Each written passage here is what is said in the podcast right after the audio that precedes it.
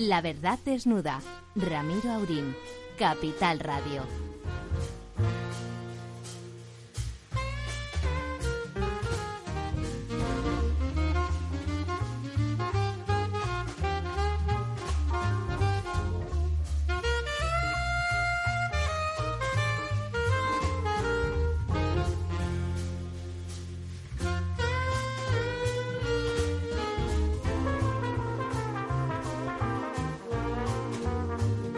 Buenas noches, amigas y amigos. Vamos a desnudar la verdad en este año que empieza, que empieza furibundamente, que empieza intensamente, que empieza, en una palabra, este primer programa nuestro. Tenemos a, don Ramón despidiendo a Federico Quevedo y está a punto de entrar ya tengo sentado en la tabla en la tabla redonda de nuestros caballeros, a don Lorenzo Dávila. Don Lorenzo. Muy buenas noches y feliz años a todos nuestros oyentes, Ramiro. Y efectivamente, aquí estamos en esta tabla redonda del Rey Arturo. No decimos oyentas porque oyente es un participio activo y, como decimos siempre, bueno, no yo creo, femenino. Yo creo que la, la, Real Academia de la Lengua acabará también aceptando el término oyentas. O sea que al final la Real Academia será mejor que se quede en su casa porque para decir chorradas. Oyentas no y oyentos. Oyentos y oyentes. y oyentis. Don Ramón. A las órdenes. Aquí lo tenemos a don Ramón, ya lo oyen Como ustedes. dicen en Colombia, a la orden. A la orden, lo dicen en Colombia y en todos los cuarteles, en todos los cuarteles, eh, excepto en los cuarteles donde no hay gente cuando tiran bombas, como parece que pasó ayer por la noche. Nos llevamos un susto de narices, pero luego nos hemos enterado que estaban todos tomándose una paella en otro sitio, en, Kuwait.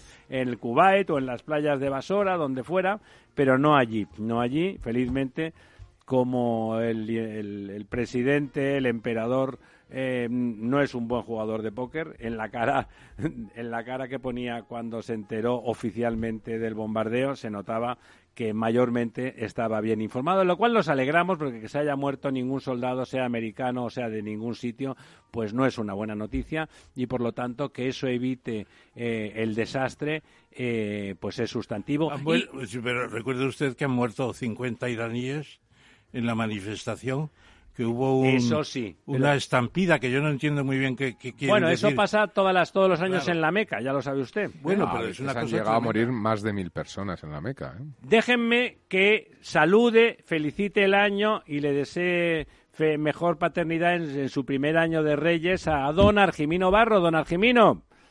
Hola, ¿qué tal? ¿Cómo estáis? ¿Cómo ha vivido feliz usted año, su, su primer año, año siendo Rey Mago? Ahora que su bueno, hijo no muy, nos muy oye. felizmente. Todavía es, todavía es jovencito para enterarse de la diferencia entre Reyes Magos, Papá Noel. Habrá que combinar el Santa Claus norteamericano con, con la tradición sí, no, de aquí los, en España ya lo los combinamos. ¿eh? Los que somos padres ya tenemos Sí. Papá Noel y yo con- he conseguido... mm, Hasta Black Friday tenemos. El, ya.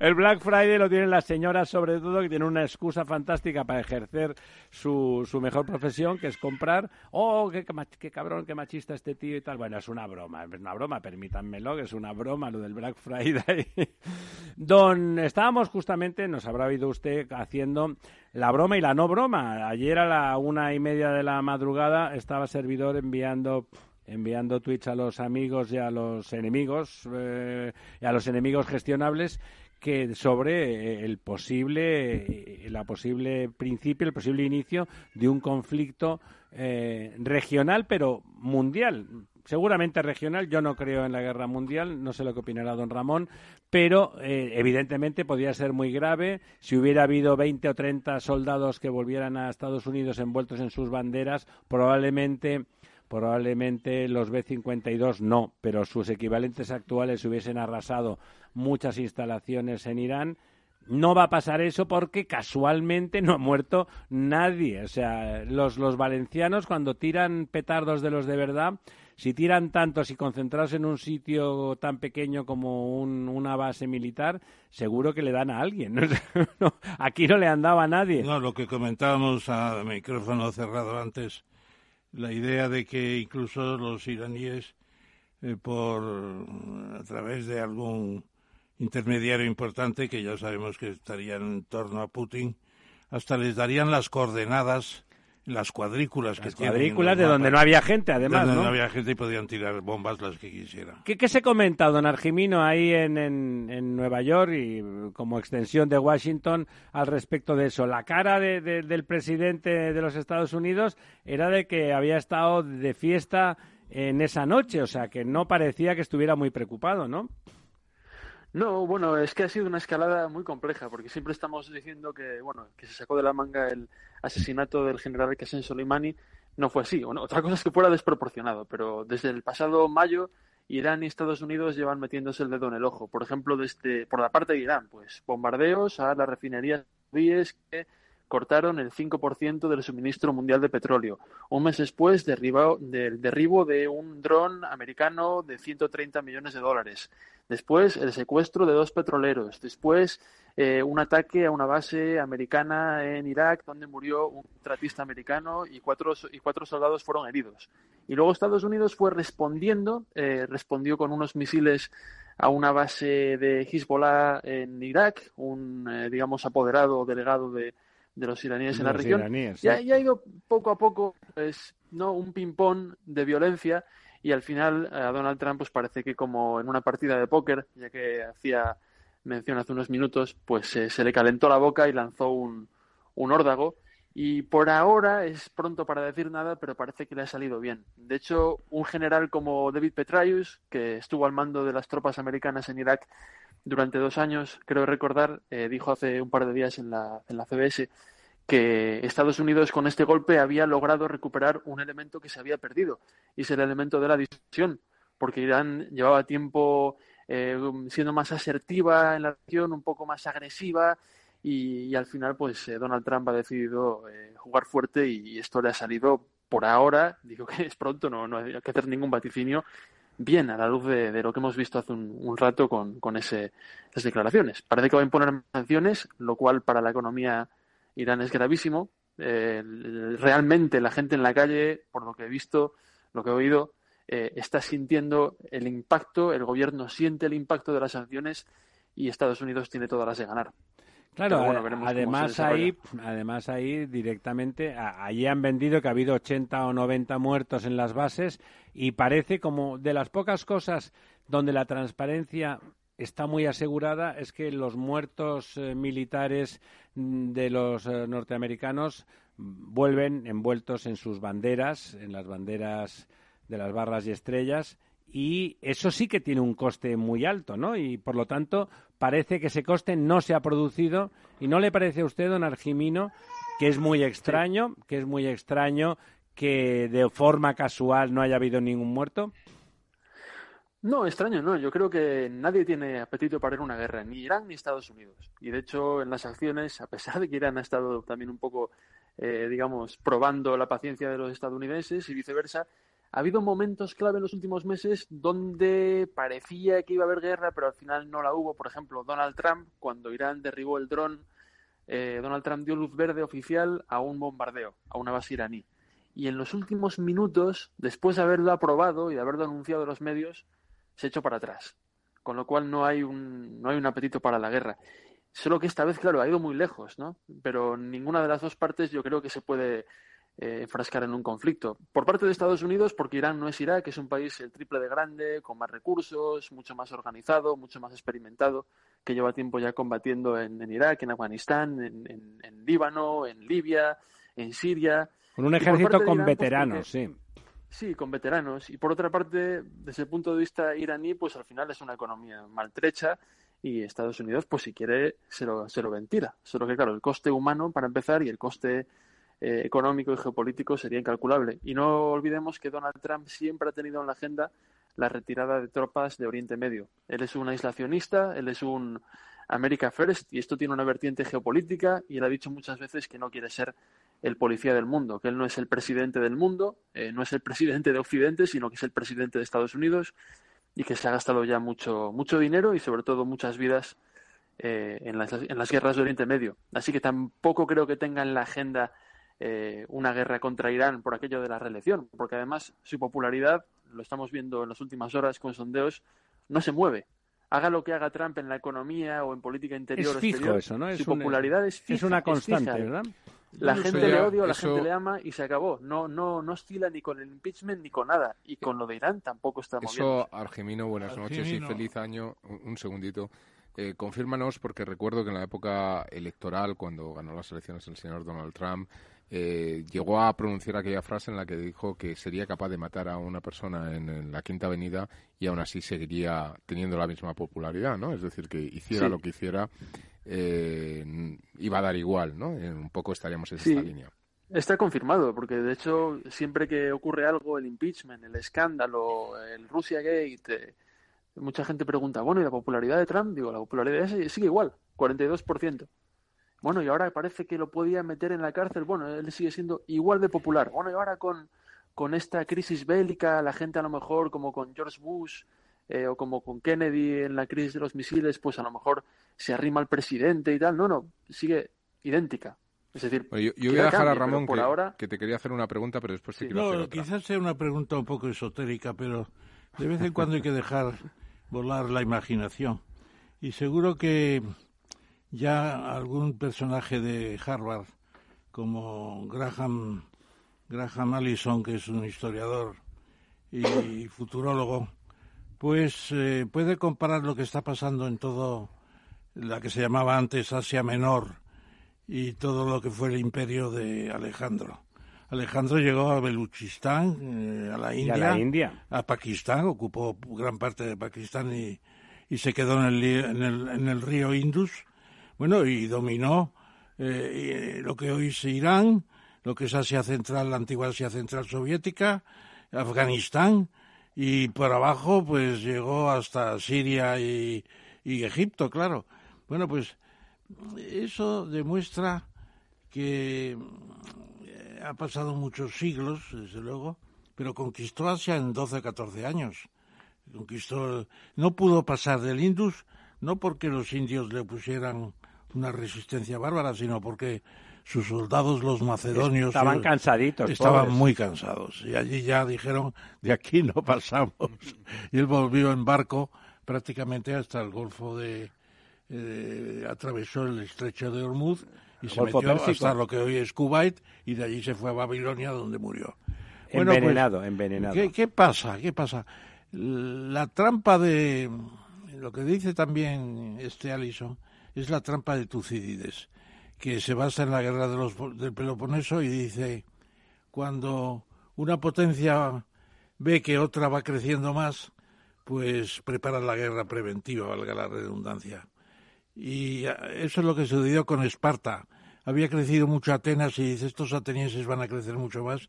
Empezó la guerra del Peloponeso sin ningún recato, sin ningún intento de pacificación, etcétera. Y Estados Unidos lo que mantiene es su, su primacía en Oriente Medio, que se ha perdido en Oriente Medio porque petróleo ya hay en todo el mundo y además de, de capa caída. Es sencillamente que defiende el modelo de la hegemonía que va a ser imposible mantenerlo 20 o 30 años más. 20 o 30, porque está detrás China y está India y el progreso de Asia es impresionante. Se dice en cosas de esas, se, se, se reflexiona de vez en cuando a largo Sí. plazo. Sí, de hecho la trampa de Tucídides se habla mucho ahora, con, ya que lo mencionaba, entre Estados Unidos y China también por ese, ese rencor, ese miedo mutuo a que una, bueno, a que China crezca por encima de Estados Unidos. Y hay una, yo creo que hay una sección ahora en las librerías que está dedicada exclusivamente Sí. a la caída del Imperio Americano, ya no Sí, el, el declive lento del antiguo hegemón y siempre ponen una foto de Donald Trump en la portada, ¿no? Porque se acumulan muchas cosas. Siempre hablamos de, de las razones del populismo, ¿no? La desigualdad económica, la gran recesión, la desindustrialización y también hay otra razón que es que muchos estados del interior, por ejemplo South Carolina, el número uno, eh, han, han mandado a mucha gente a luchar a Irak y Afganistán y, y, bueno, han pasado ya, van a pasar 17 años el próximo marzo de la invasión de Irak y no se- nadie ha ganado. De hecho, mucha gente dice ahora, bueno, es hora de, de hacer las maletas y sobre todo de, de reconocer que se ha perdido la guerra. Bueno, y No, eh, Argimino, no ha habido ningún- y desde sí. la primera guerra del Golfo, que fue en 1990, han pasado 30 años, claro, el doble de lo que A estuvo lo por ahí. tonto, ¿eh? 30 Sí. años. Es la guerra de los 30 años que había un- una viñeta una vez, un soldado alemán despidiéndose de su mujer en la puerta de la, calle y decía, adiós mujer, me voy a la guerra de los 30 años. realmente parece mentira, es la guerra de los 30 años. sí, pero además hay, otra dinámica eh, interesante, ¿no? Porque Estados Unidos, desde la crisis del petróleo, los presidentes siempre se han centrado, entre otras cosas, en mantener el flujo de crudo hacia la economía. Porque claro, cuando la OPEP cierra el grifo, pues ya vimos lo que pasó, ¿no? Con el aumento del combustible y su impacto directo en, la, en las empresas y en las familias. Y ahora Estados Unidos, si no recuerdo mal, desde noviembre del año pasado, hace dos meses, eh, es un exportador neto de, petróleo. Y desde el año 2008, por lo que he estado viendo ubicado la producción de barriles, eh, pulverizando todas las expectativas. con lo cual el precio desde 2014 ha bajado y ahora con todas estas cosas de Oriente Medio la bolsa no se inmuta y el, y el eh, consumidor medio eh, sigue gastando menos de 3 dólares el galón de gasolina. Con lo cual eso de contener la respiración es verdad, hemos estado muy tensos, pero en el bolsillo aquí no se nota. Bueno, y luego darnos cuenta, de, de, perdona, que ya se... Eh, te diría yo que hay que incluir dentro de todo el mecanismo el, la, digamos, ¿cómo se llama eso? El complejo industrial militar, que dijo sí, claro. el propio Eisenhower a Kennedy cuando le pasó los trastos de matar que se dice en Lidia, eh, el año 60 le dijo, tened cuidado con el complejo industrial militar que se lleva todo por delante. ¿Y se lo llevó al señor Kennedy? A Kennedy y, al... y a unos cuantos más. Ya unos cuantos más, sí, sí. Sí, a mí, Argimino, me gustaría aprovechar... Eh, Antes de que le dejemos ejercer de padre, que he oído a su, a su chavalín por ahí. un poco y, qué, es lo que están, sobre todo determinados medios eh, muy influyentes en Estados Unidos que tienen un cierto sesgo o influencia eh, digamos, bueno, pues por parte del Estado de Israel, porque en esta jugada de, bueno, pues de ese Oriente Próximo, como lo queramos llamar, eh, aparece otro jugador, claro, que es Israel, y aparece un problema y es que esta jugada de Estados Unidos en, en Irán le da carta blanca a Irán para incumplir, y así lo ha anunciado de hecho, todo el tema del control de las centrifugadoras y por lo tanto la posibilidad de que en muy poco tiempo Irán eh, sea o pertenezca a ese club de, bueno pues de países poseedores de armas nucleares. Esto obviamente Irán, eh, perdón Irán, Israel no lo iba a permitir en ningún caso, ¿no? Y por lo tanto la guerra, no sé si por parte de Estados Unidos, pero Estados Unidos tendría que estar de alguna forma detrás de, de, de Israel, pero Israel no, no creo yo que, que dé mucho cuartelillo a, Irán en una situación en la cual ya, ya la arma nuclear, el arma nuclear, antes de las medidas o el acuerdo se cifraba que era un año el tiempo que necesitaría para tener el suficiente uranio enriquecido y ahora, bueno, pues él empieza la cuenta atrás. Sí, de hecho ya se han cruzado amenazas, Israel de Irán, Israel y Hezbollah. Pero ¿cuál es el análisis de diarios que tradicionalmente han estado muy cercanos? Me estoy refiriendo a diarios pues, como Washington Post, New York Times, etc. Sí. ¿no? pues hay un apetito por parte de Israel de, atacar Irán. Eso hace ya unos años y de hecho ha habido, ha habido presiones por ese motivo, porque eh, Irán, la amenaza nuclear es más inmediata para los vecinos y el vecino eh, enemigo de Irán más cercano es Israel, que tiene mucho juego, como siempre ha tenido desde que se formó en el, en el 47. Así que, bueno, perder la pues, hegemonía nuclear en la zona para Israel. es muy halcón en cuestiones militares y, bueno, sus intenciones las ha dejado claras. No, y yo creo también que, claro, Netanyahu Déjame, eh, perdona, perdona Ramón, disculpa que te interrumpa. Tengo que, tengo que despedir a, nuestro querido argemino. No quiero abusar de él. Simplemente le emplazo a conversación privada para ver si ponemos en marcha un libro, un libro sobre las cosas y las estrategias americanas en el siglo, en, el, en la década que empiezan, don Argemino. O sea que hablamos mañana o pasado, pero por teléfono y fuera de antena. Eh, que ejerza usted de papá eh, felizmente, que hemos oído ahí esos, esos llantos, grititos encantadores y tiernos de su, de su hijito Constantín, ¿verdad? ¿Era Constantín? Sí, es que la cuestión de Oriente Medio le pone un poco nervioso. Demuestra una inteligencia emocional heredada de su padre.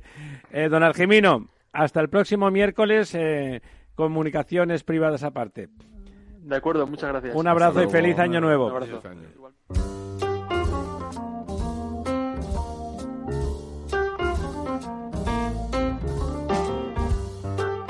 La verdad desnuda con Ramiro Aurín.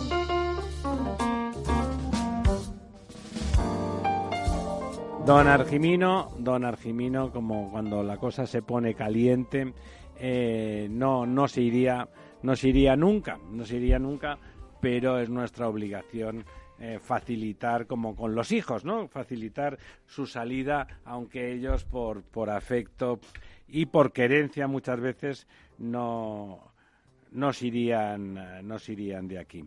Bueno, eh, se nos ha acumulado el trabajo, don Ramón, don Lorenzo, se nos ha acumulado el trabajo porque a, las, a los escarceos, a los escarceos bélicos de, de- del emperador y, de, y del señor de los anillos, ese que está situado, el Saurón de turno que está situado en, en Irán en esta ocasión, el, régimen de los ayatolás, un régimen que advino, por cierto, porque los americanos eh, les pareció oportuno derrocar al Shah, con una visión de la jugada digna de mejor causa, ¿eh? digna de mejor causa.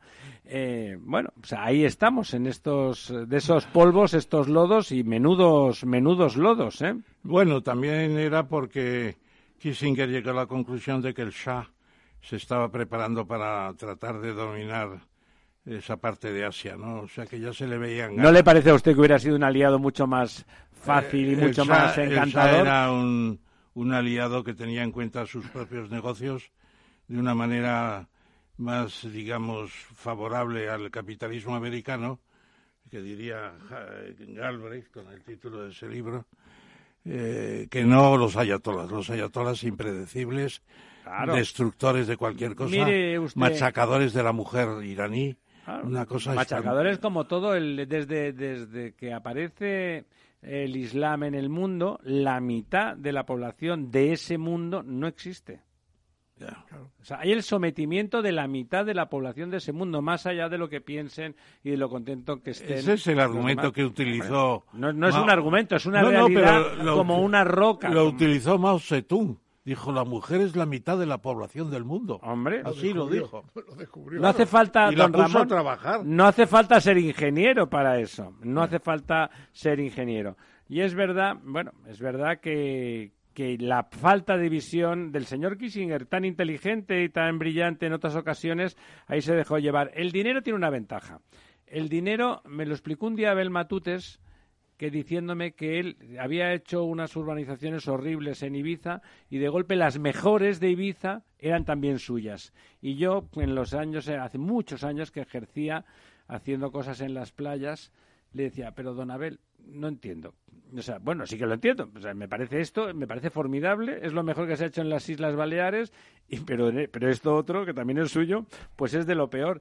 Dice, yo siempre cumplo las reglas del juego. Y eso, el capitalismo en países democráticos es lo que ocurre. O sea, el, el dinero, bueno, se le dan unas reglas en el casino, ¿cómo se juega? Ferozmente. Pero se cumplen las reglas del juego, si no te echan a patadas del casino. Y el capitalismo, incluso como casino, tiene unas reglas que si se cumplen, bueno, pues ahí están. Se pueden modificar cuando no funcionan, que es lo que pasa con cierta frecuencia, dejan de funcionar. Pues hay que rehacerlas. Usted ha escrito un libro sobre las vidas del capitalismo, que son siete, pero serán ocho, diez, doce, catorce las que hagan Más que, más que un gato. Tiene siete vidas más que un gato. Más que un gato. Bueno, eh, decía yo que se nos acumulaba el trabajo porque a, las, a, las, a los bombardeos y a las cosas que nos ponen nerviosos sobre la vida de nuestros descendientes, los nuestros, porque usted va a vivir eternamente, como todos los colaboradores sabemos, pero los demás, que sabemos que nos moriremos a los 100 años como mucho, pues eh, nos parecía como grave. Finalmente, parece que ha sido un fake, que ha sido una, un teatro, eh, lo suyo es puro teatro, falsedad bien ensayada.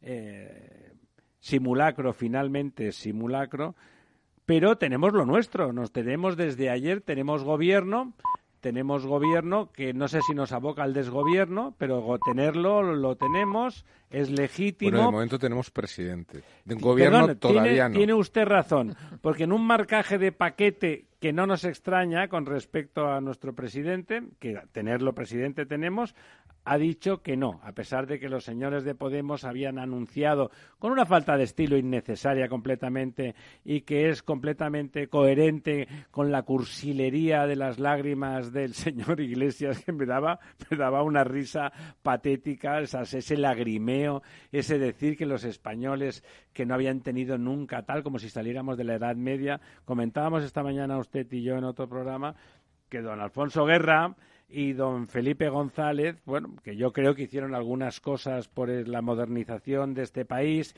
o el Partido Comunista comprometido al que perteneció en su momento nuestro don Ramón Tamames, hicieron mucho porque la modernidad, la democracia, la justicia social llegaran a este país para que venga ahora un penene un penene a decir que acaba de descubrir América. Su adanismo Roza, no quiero decir ningún adjetivo que se me escaparía con mal estilo, ¿no? Felipe González instituyó en este país las pensiones no contributivas, por ejemplo. los gobiernos, ¿no, Felipe González? Los gobiernos que votaron los españoles del PSOE en aquel momento eh, perdone, instituyeron un montón de cosas que modernizaron este país. Y los, los, los ayuntamientos a los que pertenecieron tanto el PSOE de Felipe González y Alfonso Guerra, que no hay que olvidar Alfonso Guerra, y aquel PC, aquel PC con una voluntad de consenso y de y de concordia extraordinaria, un, PC que había constituido la única referencia antifranquista seria durante 40 años, también contribuyeron a eso para que venga ahora un penene que ha comido caliente, que ha estado en piso de su mamá de protección oficial en Vallecas hasta que se ha ido a convertirse en el Marqués de Galapagar, a, a pegar unas lagrimitas patéticas. Bueno, bueno, bueno, don Ramiro, me parece muy bien que exprese usted lo que piensa de todo eso. Siempre digo lo que pienso, don Me parece muy bien, pero también hay que dejar pensar a eh, otras eh, posibilidades de opinión, claro, que son infinitas, eh, pueden ser muy variadas. El caso es que ya tenemos presidente del gobierno y su última. No me diga que está usted de acuerdo con que acaban de, ayudar a, formar el primer gobierno a favor de los trabajadores. Es el, es el, presidente del gobierno desde hoy a las doce y media de la tarde. Entonces, eso es lo que tenemos por delante. Totalmente. y, eso es lo que tenemos que ver. Y además, dentro de lo posible, eh, quitándonos miserias de encima, ayudar a que rectifiquen. Bueno, y, Ramón, es el presidente desde esta tarde a las 12 con toda legitimidad y con toda legalidad. Eso Otra cosa es lo que haga a partir de ahora. Claro, claro, exactamente. Eso nadie lo ha cuestionado, don Lorenzo, porque nosotros creemos en la democracia, en la división de poderes y que lo que toca. No, por eso digo que es un presidente legítimo y esto lo digo porque puede puede cuestionarse y yo creo que no es no no, no, cabe lugar. No, eso no lo cuestionan más que unos, que no voy a decir su nombre. Bueno, estamos, eh, tenemos, por supuesto, nuestro invitado de hoy, justamente en la previsión de lo que era obvio, que íbamos a tener presidente del gobierno y probablemente gobierno en, breves días, y que el programa de gobierno, sobre todo, is the economics stupid, es decir, la parte económica sigue siendo la más sustantiva y para eso teníamos, tenemos hoy sentado en nuestra mesa redonda de los caballeros a don Manuel Lagares. Don Manuel, muchísimas gracias por estar con nosotros en esta noche. Gracias a ustedes por invitarme. por supuesto, y por supuesto, como solemos hacer con nuestros invitados, eh, sobre todo cuando es alguien de la edad y el prestigio de don Manuel, eh, le dejamos a nuestro maestro, don Ramón, a que le haga la presentación pertinente y que con el que vamos a comentar, por supuesto, ese programa económico o supuestamente programa y supuestamente económico que tiene el, el bipartito, el bipartito oh, PSOE Unidas Podemos. Bueno, pues va a ser muy breve porque realmente ya nuestros oyentes conocen a don Manuel Lagares, es la segunda vez que viene y además es muy conocido. Tiene una producción de artículos de prensa excelente en el diario El Mundo, yo no me pierdo ninguno y los recorto, son de los pocos artículos que recorto. Y luego, claro, la presentación de hoy, eh, ¿qué es lo que podríamos discutir? Aquí ha habido un programa de la coalición progresista que se llama Un nuevo acuerdo para España. No tiene ningún parecido con los pactos de la Moncloa en los que participó el profesor Lagares y un servidor, participamos activamente. Él más que nada en la preparación del documento Fuentes, que fue el libro base del debate, y luego nosotros en el desarrollo en aquella reunión en la Moncloa y el mes siguiente de... Perdone usted, don Ramón, ya que me ha enmendado la plana, le tengo que decir No, que, yo no le enmiendo a usted la plana que, nunca. si al- que si algo, que si algo no van a hacer los señores de este gobierno de coalición Son va a ser eh, pactos de la Moncloa ni nada que tenga que ver con el régimen del 78, Ya le comenté. del que ustedes, ustedes en plural, formaron parte y parte sustantiva en esa creación de una concordia nacional que los españoles abrazaron con entusiasmo. Exactamente, se lo agradecemos que lo haya dicho tan eh, brillantemente. Y, pero no se crea, yo le mandé un artículo que publiqué en La Razón sobre los pactos de la Moncloa, activarlos hoy, qué sería eso. Se lo mandé a Iván Redondo, el asesor principal de, del ya presidente del gobierno, y me contestó muy, muy digamos, eh, ecuánimemente, pues No, Iván es una persona inteligente, es una y- persona y, inteligente educada. Y yo creo que, lo- que los van a tener que hacer, a lo mejor. Los van a tener que hacer. Lo que piensa Bueno, don Iván Redondo y el presidente del gobierno no tienen por qué ser las y mismas de- cosas. ¿eh? Veo solamente un- una cosa y ya le pasamos la palabra a don Manuel Lagares. Hay 11, 11 principios. Vamos uno por uno, por favor. programa. Eh, consolidar el crecimiento y la creación de empleo de calidad. Bueno, pues segundo, derechos sociales, regeneración Don Ramón, si le parece bien, vamos a discutir uno por uno, Bueno, brevemente. Pues, pues, ah, me parece bien, es un método bueno. vamos a Consolidar el enfocarlo. crecimiento y la creación de empleo de calidad. No proponen objetivos Claro, no hay nadie que no esté de acuerdo con eso. cuantitativos. Yo no estoy de acuerdo. no ¿Usted, don. Lorenzo? No hablan para nada de la desaceleración. No cifran para nada el papel de quien promueve eso. No aparece la palabra empresario. Dice quién, quién va a garantizar ese crecimiento. Eso es. ¿Cómo tenemos el crecimiento, don Manuel? Bueno, vamos a ver. eh, como usted bien sabe, don Ramón, a finales de, eh, del verano, pues prácticamente se empezó a decir que el crecimiento de la producción española iba a estar en el entorno del 1,9. Bueno, 1,8, 1,92% en el año actual, perdón, en el año anterior, 1900, 2019, pues me parece que era una cifra eh, que, que chocaba con las tasas de crecimiento que se habían tenido anteriormente. Pero el tema no está ahí, el tema está qué pretende hacer este gobierno para conseguir tasas de crecimiento como las que propone que tampoco propone ninguna. Dice simplemente que va a aumentar el crecimiento y el empleo. no Que vamos a ser más felices, vamos a ser Eso es. felices, sí. Vamos a ver, eh, yo lo que he podido ver como persona bien metida en los temas de Hacienda Pública, pues es que eh, las propuestas de gasto que hacen son muy parecidas a algunas de las propuestas que recientemente se han hecho en otros países. Vamos a olvidarnos del déficit público, se dice por parte de algunos economistas de otros países, vamos a olvidarnos del déficit público y seguidamente vamos a gastar sin tasa ni tino para que tengamos finalmente un mayor crecimiento de la demanda global y consecuentemente de eso un mayor crecimiento de producción. Pero el déficit está acotado. Ya, ya, ya. Es que la historia que, que algunos economistas han saca- se han sacado del bolsillo es que el déficit ya no parece que vaya a importar. Bueno, a mí me parece es una monstruosidad de calibre superior. Bueno, está prohibido, ¿no, don Ramón? Hombre, el déficit sí. fijado por la comunidad, por la Unión Europea, es el 2. Estamos en el 2,5, como dice el, el Banco de España. Mm, un poquito quizás más, pero ya veremos. Y además, ya veremos. constitucionalmente Entonces, no el- se puede sostener ese déficit en el tiempo, ¿no? Sí, es una modificación que se hizo. El, el problema está en 2011. que en lo que se está diciendo por parte de algunos economistas en otros países. Y parece que como esa música suena bien a, a los partidos que forman el gobierno y parece que la han aceptado por lo menos en el programa ese inicial tan largo que nos han eh, que nos han transmitido ¿no? bueno eh, primero eh, los organismos internacionales no están por esa tarea tanto el Fondo Monetario Internacional como el Banco Central Europeo, como la OCDE, como la propia Comisión Europea han dicho que, que no, que el déficit no puede aumentar. Es más, admiten que pueda aumentar el déficit en determinados países y ponen tres condiciones.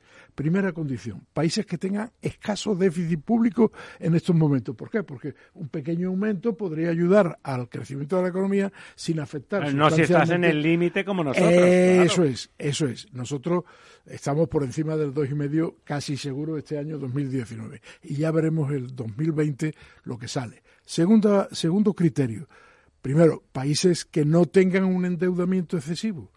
Porque si tienen un endeudamiento excesivo, es evidente que un mayor déficit conducirá a un mayor endeudamiento y la carga del endeudamiento será ya extraordinariamente peligrosa para El servicio del pago de la deuda será hasta y tenemos en el 100% de deuda, ¿no? Claro, ¿no? Fíjese que con el 100% de deuda, si el Producto Interior Bruto en términos monetarios crece un 4 o un 5% y los intereses se ponen por encima del 7, resulta que los intereses se comen el crecimiento del Producto Interior Bruto. Enterito. ¿eh? Entonces, eso es una situación extraordinariamente peligrosa.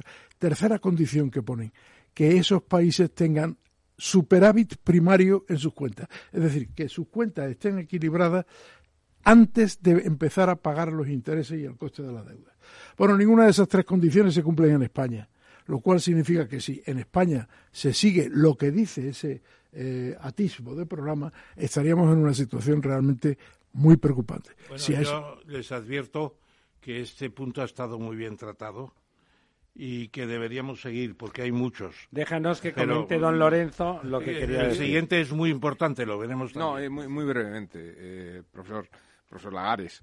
Eh, eh, simplemente, eh, un poco porque esto se basa un poco en, esa teoría monetaria moderna en la cual, bueno, pues de alguna forma se puede, se puede incrementar el déficit, lo que se puede es, monetizar directamente este déficit y que no hay ningún problema. Yo, sinceramente, yo como economista, pues tengo mis dudas. tengo mis dudas porque cuando se ve, es decir, si algo está pasando en Europa es una japonicización de la, de la economía y bueno, pues Japón es un país. Una esta inflación. Que. Mm, no, no, no, porque no tiene inflación. Es decir, es que la inflación probablemente ni esté ni, se, ni se le espere. es decir, la inflación arranca a nivel global, pues básicamente a, partir de, del movimiento de Friedman o de la, eh, del movimiento en Estados Unidos provocado un poco por las teorías de Friedman, en la cual se abandona el patrón oro, etcétera, pero inflaciones, cuando tiras para atrás, pues, pues, pues, pues salvo momentos mm, eh, concretos, no, no había grandes niveles de inflación, ¿no? Eh, pero bueno, eh, esto implicaría un país como Japón, que tiene una deuda pública del 230 y tantos por ciento. Pero todo colocado en sus bancos, sus propios bancos. Bueno, bien, eso, eso es, es, un poco la estructuración de la deuda. No en el exterior. Sí, sí, sí. Eso, la eso... deuda en una parte sustancial lo Manuel, el micrófono. sí, pero eso es un tema de estructuración y además de estructura un poco, es decir, España empieza a tener eh, superávit por cuenta corriente en los últimos años y bueno, de alguna forma eso implica que, empezamos a, a, a desendeudarnos del exterior, ¿no? Con lo cual, bueno, yo, yo simplemente lanzo la duda y vamos bueno, Del exterior sí, pero la deuda, la deuda eh, responde a otro parámetro, no solamente a la balanza de pagos. Sí, no, no, no, no, estamos hablando de deuda fiscal. Claro. Deuda pública. Efectivamente. Déficit. Pero, a ver, yo, yo, yo tengo una máxima, yo tengo una máxima y corríjanme por favor, y es que la deuda pública nunca se paga. Nunca se paga. Nunca se paga porque al final lo que hace son Los intereses sí. Sí, los intereses, sí. Pero claro, en un mundo... intereses llevan a que pueda absorberse por la carga de los intereses todo el eh, crecimiento totalmente del de acuerdo. Pero profesor, estamos en un mundo con intereses negativos. Japón lleva veintitantos años con para intereses eso también negativos. Hay, para eso también hay alguna respuesta. Por ejemplo, este año, como usted sabe, va a haber elecciones eh, eh, presidenciales en los Estados Unidos. La Reserva Federal está deseosa de empezar a subir tipos porque hay un problema con los tipos negativos. Hay muchos tipos problemas. De no, no, pero en los tipos de interés son el coste de uso del capital, son la partida fundamental del coste de uso del capital.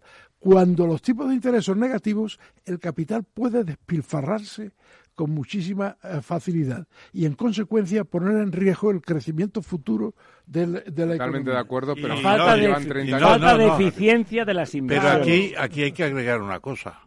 Institucionalmente, la Reserva Federal son bancos privados que se agrupan en 12 regiones y forman el sistema federal.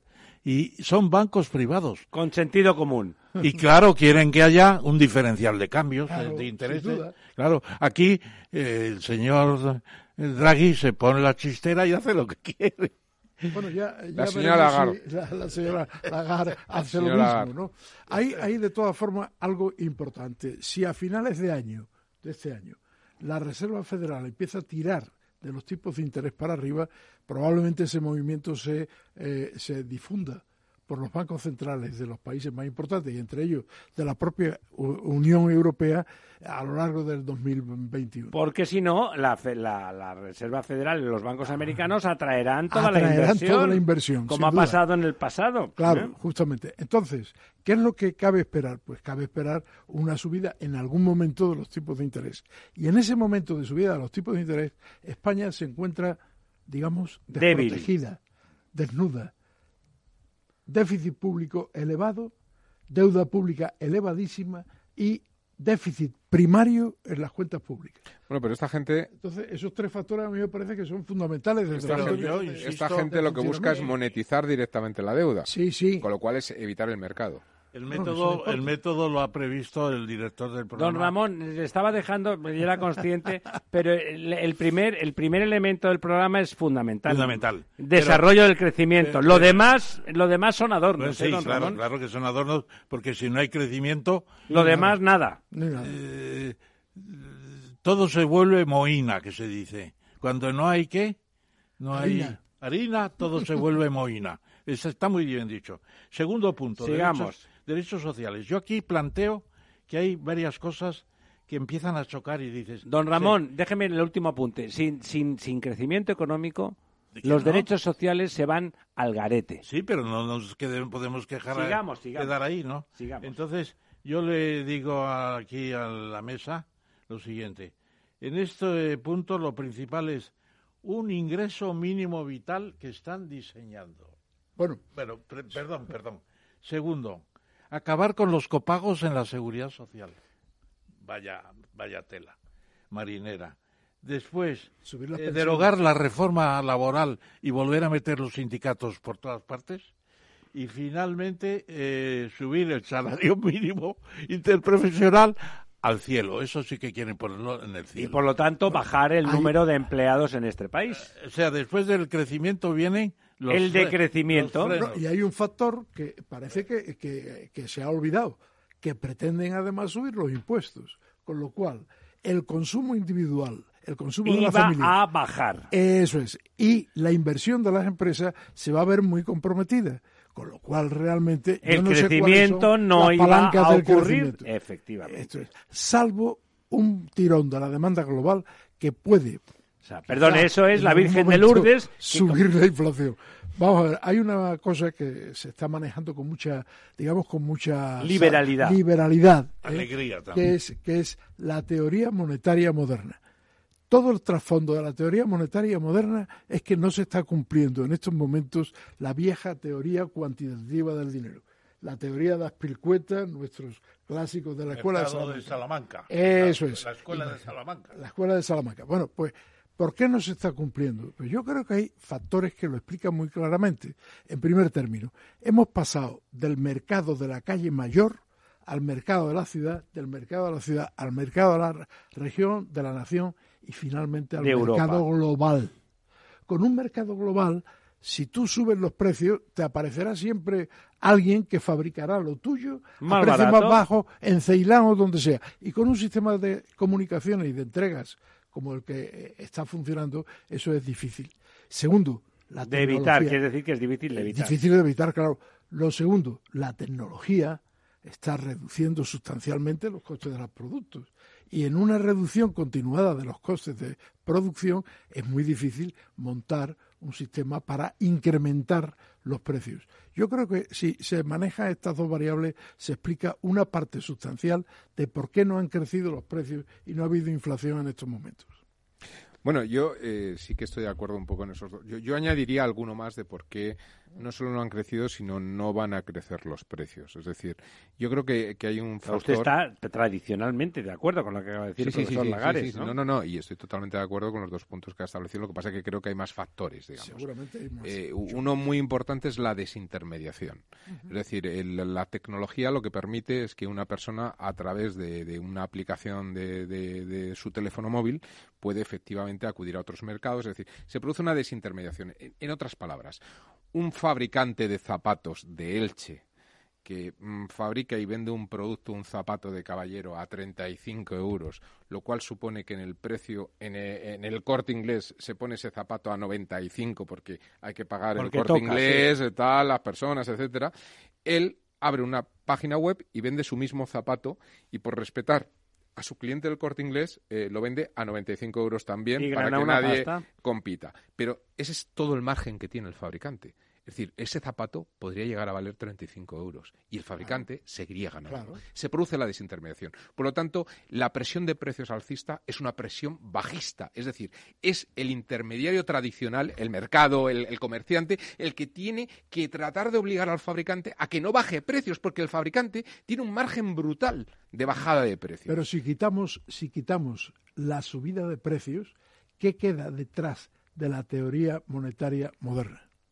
Es que me da la impresión de que queda Ustedes nada. que son profesores... Queda la deflación. Claro. La deflación. Bueno, pero es que es yo, lo que estamos, yo ¿no? creo, yo creo que efectivamente vamos y eso yo creo que Japón nos lleva clarísimamente a la Bueno, pues delantera. si sumamos vamos a un proceso de deflación permanente. Bueno, ¿no? ahora les voy a contar otra teoría que es muy divertida. Si vamos a la deflación y vamos a la japonización, es decir, a una sociedad vieja, en el sentido de envejecida totalmente, sin niños, sin consumo adicional. Perdone, don Manuel, dice, dice don Ramón que no le mire a él cuando dice eso. Ni me mire yo tampoco, seguramente. Bueno, pues realmente, si vamos a eso, entonces lo que aparece de golpe es la teoría del estancamiento secular de Alvin Hansen. Es también otra teoría, bueno, de las muchas que Pero se Que ya estaba en abajo. Ricardo, incluso en Adam Smith. Bueno, por supuesto, pero él la puso en Permítanme, marcha. señores economistas, ustedes tres, que yo haga representante del ciudadano normal. A mí, cuando tanto don Manuel, en una vertiente complementada después por don Lorenzo y con la quiescencia en las cejas de don Ramón, lo que se me dice es de que el- de forma natural, como proceso económico lógico y, casi necesario, se va a producir una contención de precios naturales, que la tendencia del aparato productivo y del aparato económico y del desarrollo social, económico, general, global, no puede haber otra cosa que una bajada de precio real de los productos a disposición de los ciudadanos, ¿dónde está el problema? Los ciudadanos, un ciudadano que oye eso piensa que por lo tanto vamos hacia el fin de la utopía No, que a ver, decía no, Nadie no, ha yo- dicho que eso sea un problema. No, Lo que digo puede es que ese fenómeno, ese fenómeno es el único al que se agarra la moderna teoría monetaria. Le No, digo, eso no es el final si de la utopía. no estamos en el si momento en que los bienes No, van a estar a, ver, disposición yo, de la yo- gente. Yo he querido hacer un poco eh, de abogado del diablo, ¿vale? Es decir, hay elementos... Usted eh, siempre sí, con- bueno, de- tengo el espíritu de la, de la con los rojos, porque va de rojo el diablo, ¿no? Pero hay, hay elementos que, evidentemente, decir, la inflación, una inflación, digamos, contenida, una inflación ligera, no sé, un, Manejable. un 3, un Sí, una cosa lógica. medio, una cosa tal, es muy sana y muy positiva. Y unos tipos de- Perdone, ¿están ustedes dos de acuerdo? Eh, no he cogido esto. que la, Sí, una- una, una inflación moderada del Vamos a ver. 3%, pongamos, es sana. Es lo que quiere todo el mundo. Yo, ¿Es yo sana? iría, yo iría más que al 3, al 2%, que es el Bueno, objetivo ese es el límite. de la Unión Europea. Sí, Es pero, sano. pero fíjate, eso, el tacto eso, de estabilidad y eso, crecimiento. eso llevaría a intervenir. Y unos tipos de interés ligeros también, estamos hablando pues del 4, una cosa así, eh, pues también son muy positivos. Unas Porque- hipotecas Claro, porque los tipos de interés negativos tienen un problema muy serio. Y es que, como ha dicho antes de otra manera, de- de- permíteme reinterpretar lo que ha dicho el profesor Lagares, lleva a tomar riesgos por encima de los riesgos reales del Claro, porque mercado. no Es vale decir, nada el dinero. Claro, efectivamente. Si tu nivel de apalancamiento es gratis, tú puedes asumir riesgos sí, hasta el infinito. De, de otra manera, cuando a mí el coste del dinero me cuesta un 10%, por poner un ejemplo, yo para invertir una rentabilidad me Bueno, tiene que dar una rentabilidad por claro encima del el agua, 10%. claro, claro. Sin embargo, si el coste del dinero es un cero, yo invierto en cualquier cosa. Me da igual, voy apalancado. permiten Por favor, colegas- don Ramón. Me permiten los colegas que sintetice lo que pasa en este, optimización. en este segundo punto, que si los precios efectivamente se han moderado, si los tipos de interés se han más que moderado, si resulta que la productividad en los sectores punta competitivos internacionales sigue aumentando, etcétera, estamos en una fase de deflación y de japonización. Bien. Entonces, en Pero esa- positiva, en si me esa permite. fase, ¿qué pasa? Si consume Puede, alguien. puede ser ¿Qué pasa si elevamos los costes y los gastos? Si metemos un ingreso mínimo vital que la gente que tiene pocas ganas de trabajar, que es mucha, dejan de trabajar. Si quitamos los copagos eh, y, y realmente hay que pagar toda la seguridad social, etcétera, etcétera. Si quitamos la cooperación público-privada, la CPP, que es fundamental, porque ya lo han dicho textualmente, que quieren hacer la gestión directa de la De todos, sanidad de todos, sí. y de la educación. Y eso encarece todo a largo plazo también los costes. No, perdone. le- Y perdemos competitividad, Perdone, dinamismo y crecimiento. o No, no, un ciudadano normal, bien informado y que sabe sumar y restar como servidor, se lo dice, es insostenible el sistema. Eh, este señor que tenemos a nuestra derecha, que es más o menos igual de calvo que ustedes, don Lorenzo, vive... Un poquito más, quizá. Yo tengo más pelo. ¿eh? Yo también tengo pelo, yo también tengo más pelo. Blanco, pero tengo pelo. Don Lorenzo vive, está radicado, está mm, A medio camino, censado, está censado, sí, censado está usted en Dublín. La sanidad en el Reino Unido, en las Islas Británicas, incluyendo a Irlanda, mal que les pese a los irlandeses, siguen siendo, tienen un trasfondo británico. La sanidad en esas islas, al lado de la española, es una broma. Es una broma. No entraremos en detalle, pero atendiendo simplemente a los problemas que este señor ha tenido normales con sus hijas, que se parten la cabeza porque se dan con una pared porque van corriendo, se rompen un brazo, tienen una gripe, esas cosas, o su señora esposa le pasa algo en un ojo, como el orzuelo que tiene nuestro maestro Tamames hoy Hoy aquí. solamente se puede quitar. Resulta que tenemos una sanidad extraordinaria, cuya sostenibilidad no es nada fácil. No, no, no. claro. Justamente y justamente lo contrario de lo que piensan los apocalípticos que dicen que nos vamos a quedar sin sanidad, lo que decía el profesor Tamames, la colaboración público-privada es fundamental No, es el único camino. para sostener esa extraordinaria sanidad, solamente la sanidad. pública que tenemos, la sostenibilidad Ramiro, de la y sanidad no solo la pública. sanidad, los servicios públicos en general. Bueno, pero es Pero que- la sanidad quizás sea Bueno, paradigmática. pero es que eh, lo que está en este programa, eh, si se desarrollara a tope, la sanidad bucofacial, que está a medias en la seguridad social, la psiquiatría, que prácticamente no está, las, eh, la educación infantil de 0 a 3 años, que todavía quedan millones de niños, y luego la transformación de sexos, que también se va a financiar públicamente. Bueno, eso, eso, es, eso es populismo eso, informativo. El ¿eh? déficit de la seguridad social, mejor dicho, de la sanidad pública, puede llegar a límites increíbles. No es déficit, es más gasto público. Porque No, no es déficit, es No simplemente que vale mucho dinero. De todas formas, eh, Ramón, yo que, Está en el déficit global, pero no en... yo que, que me he leído el programa, simplemente como economista me he sentido con la obligación de, de- de leerlo. Eh, hay mucho, hay mucho, hay mucho, eh, bueno, pues como decía, Proclama, ¿no? sí, hay mucho eh, que, que- que Hombre, dicen- claro, es un programa electoral. Sí, bueno, bien, pero quiero No, decir, no, no, es, no es electoral, electoral, es, un programa de gobierno. De- es un programa de, gobierno donde, por ejemplo, de cuando gobierno, dicen, don Ramón, una de las ojo, cosas que yo hice ojo. cuando lo leí es, es que dicen, subiremos el salario mínimo interprofesional hasta el 60%, porque además viene por directrices europeas, sí? hasta el 60%, no, no dice que lo subiremos a 1.200, a 1.500 o a 2.000. No, pero me parece dice mejor que diga Hasta eso, el ¿eh? 60%, El del 60%. salario medio. Entonces, claro, yo lo primero que hice cuando leí eso, además inmediato, porque es de estas cosas de la desintermediación, enseguida tiras del móvil y dices, ¿cuánto es el salario medio en España? ¿no? 1.600, ¿no? 1.600 poco. Con lo cual estamos hablando de un salario mínimo que estaría en 900 y pico. Es decir, que. Ya teniendo- estamos. ya, eh, queda muy poquito. Es decir, que la subida es relativamente.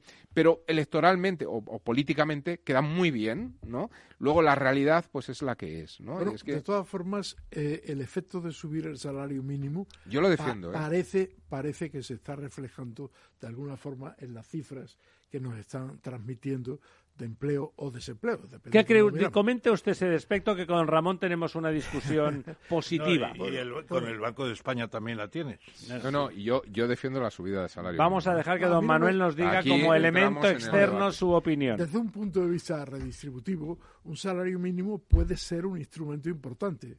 Esto viene de los años 40 ¿eh? en el Reino Unido. No lo hemos inventado ahora. No, Los- claro que las no. propuestas de eh, Lady eh, eh, Williams, Rice Williams, iban por ese camino. La renta mínima, el salario, no sé qué. tal. Bien.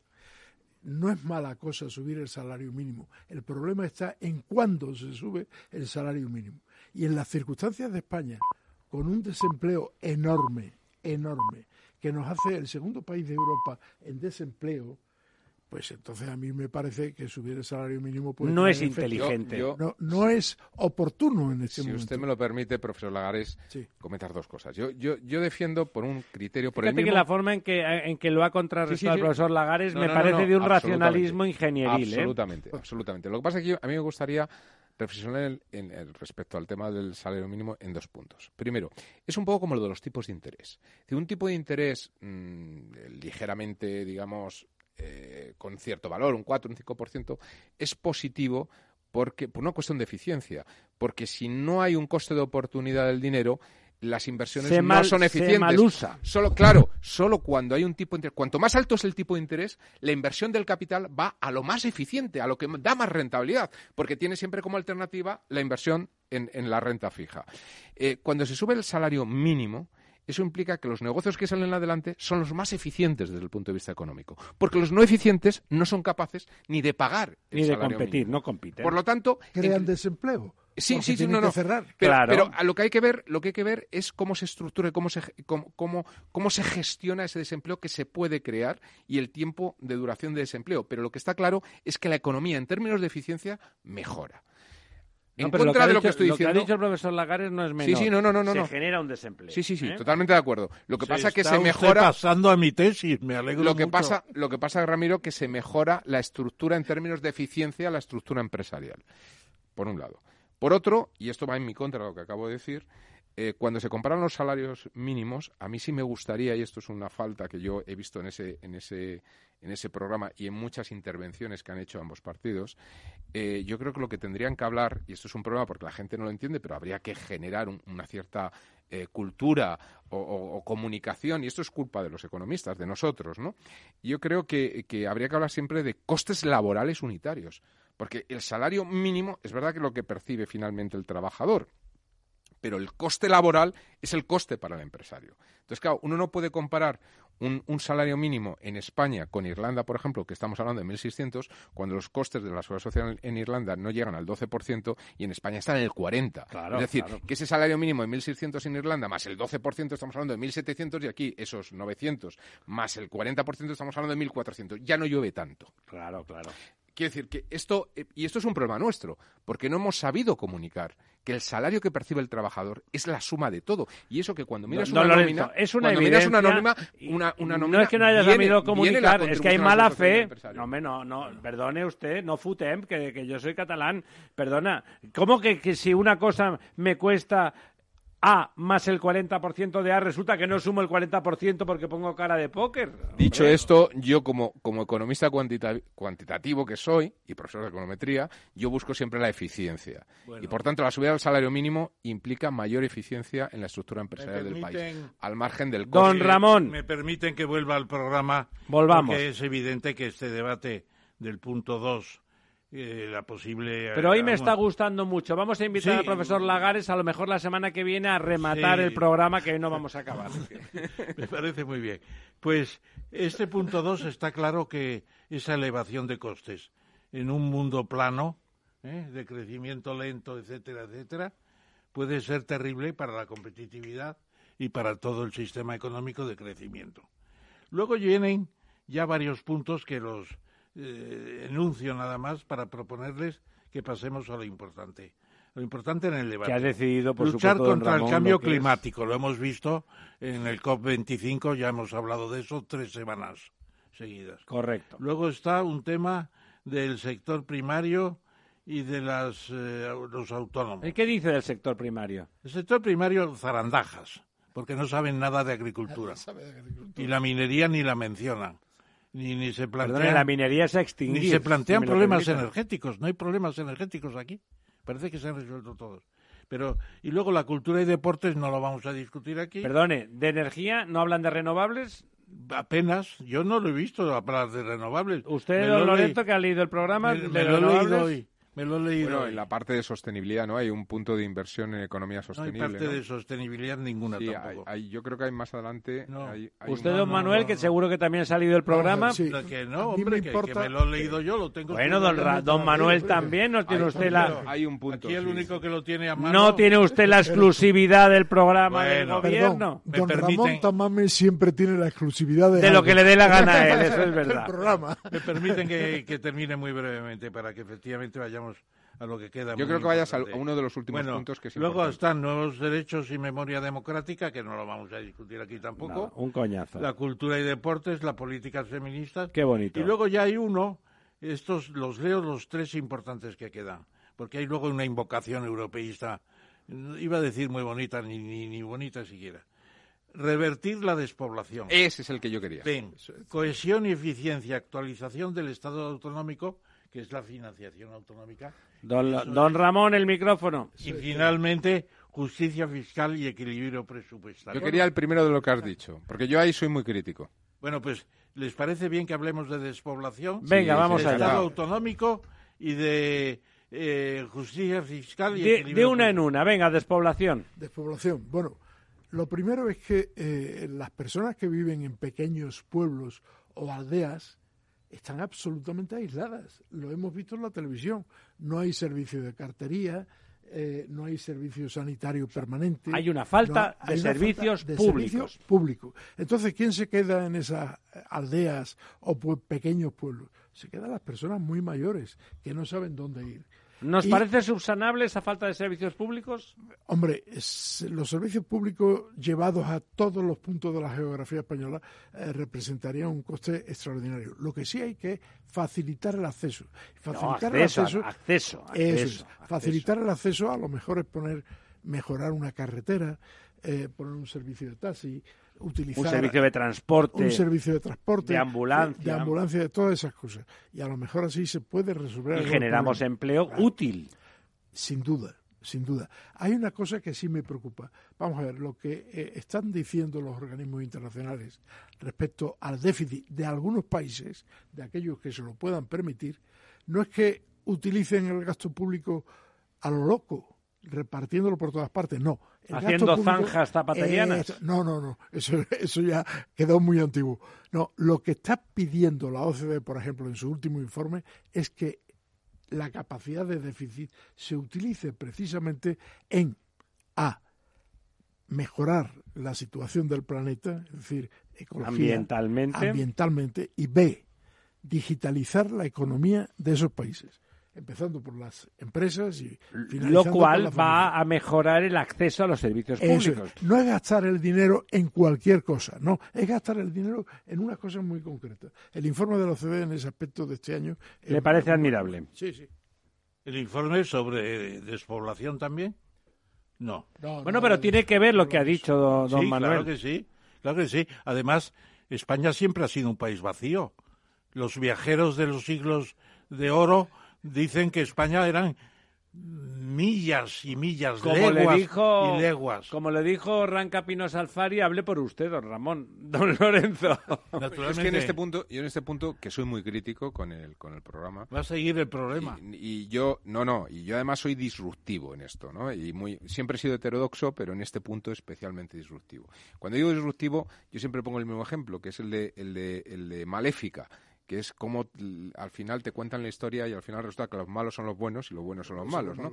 Bueno, ¿y qué pasa? Tan Porque guapa se- y con cuernos. ¿Y qué pasa porque se, eh, se, se produzca esa despoblación o esa espa- España vaciada? Pues que se vacíe. Es que a lo mejor no es eficiente que esté llena. Vamos Es que a lo mejor tiene que estar más vacía todavía. Yo ahí no estoy de acuerdo. Absolutamente. Perdón, Desde el punto de vista de la eficiencia El económica don y Ramón. medioambiental. Digo, don Lorenzo. Sí, el Estado-ciudad. Pero es que el Estado-ciudad implica también áreas de, de, eh, inmensos jardines. A mí me gusta ¿Por ¿Por pensar qué en tengo yo? ¿Por qué ahí. tengo yo? por- no, pero a ver, Castilla y León también tiene ciudades que, que, que, que, tienen peso y que pueden seguir teniendo peso. Pero la población, ¿por qué tiene que estar tan dispersa? Desde el punto de vista medioambiental, llevar agua, servicios, comunicación, etcétera, a todos esos puntos dispersos es una auténtica barbaridad. No, pero entre la Tratar de forzar entre esto la de 40 personas y que haya una red de poblaciones de menos de 10.000 habitantes, no, eh, hay una Ramiro, diferencia. Si me lo permites, voy a poner un ejemplo muy visual. Y ahora me voy a poner, si me lo permites, también el gorro de arquitecto. Hay un, bueno, hay ya, un, ya entonces la hay, racionalidad se ha ido a hacer puñetas. Bien, pero, pero es muy visual.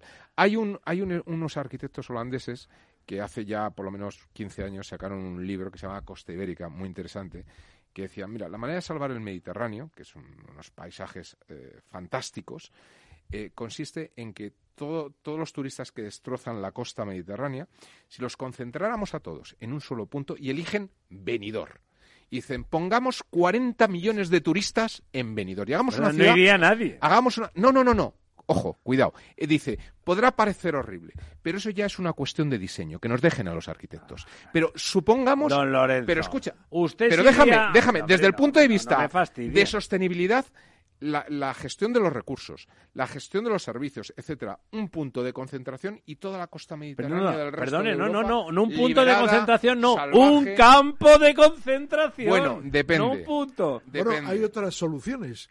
Carlos no es III, un campo de Carlos. III se le ocurrió una solución para. Sierra Morena. Las nuevas poblaciones. Las nuevas poblaciones de Olavide. Y funcionaron, que ¿eh? fueron funcionaron y mejoraron la seguridad de Sierra Morena que por allí en cuanto No, pasabas funcionaron, te salía la Carolina, y tal.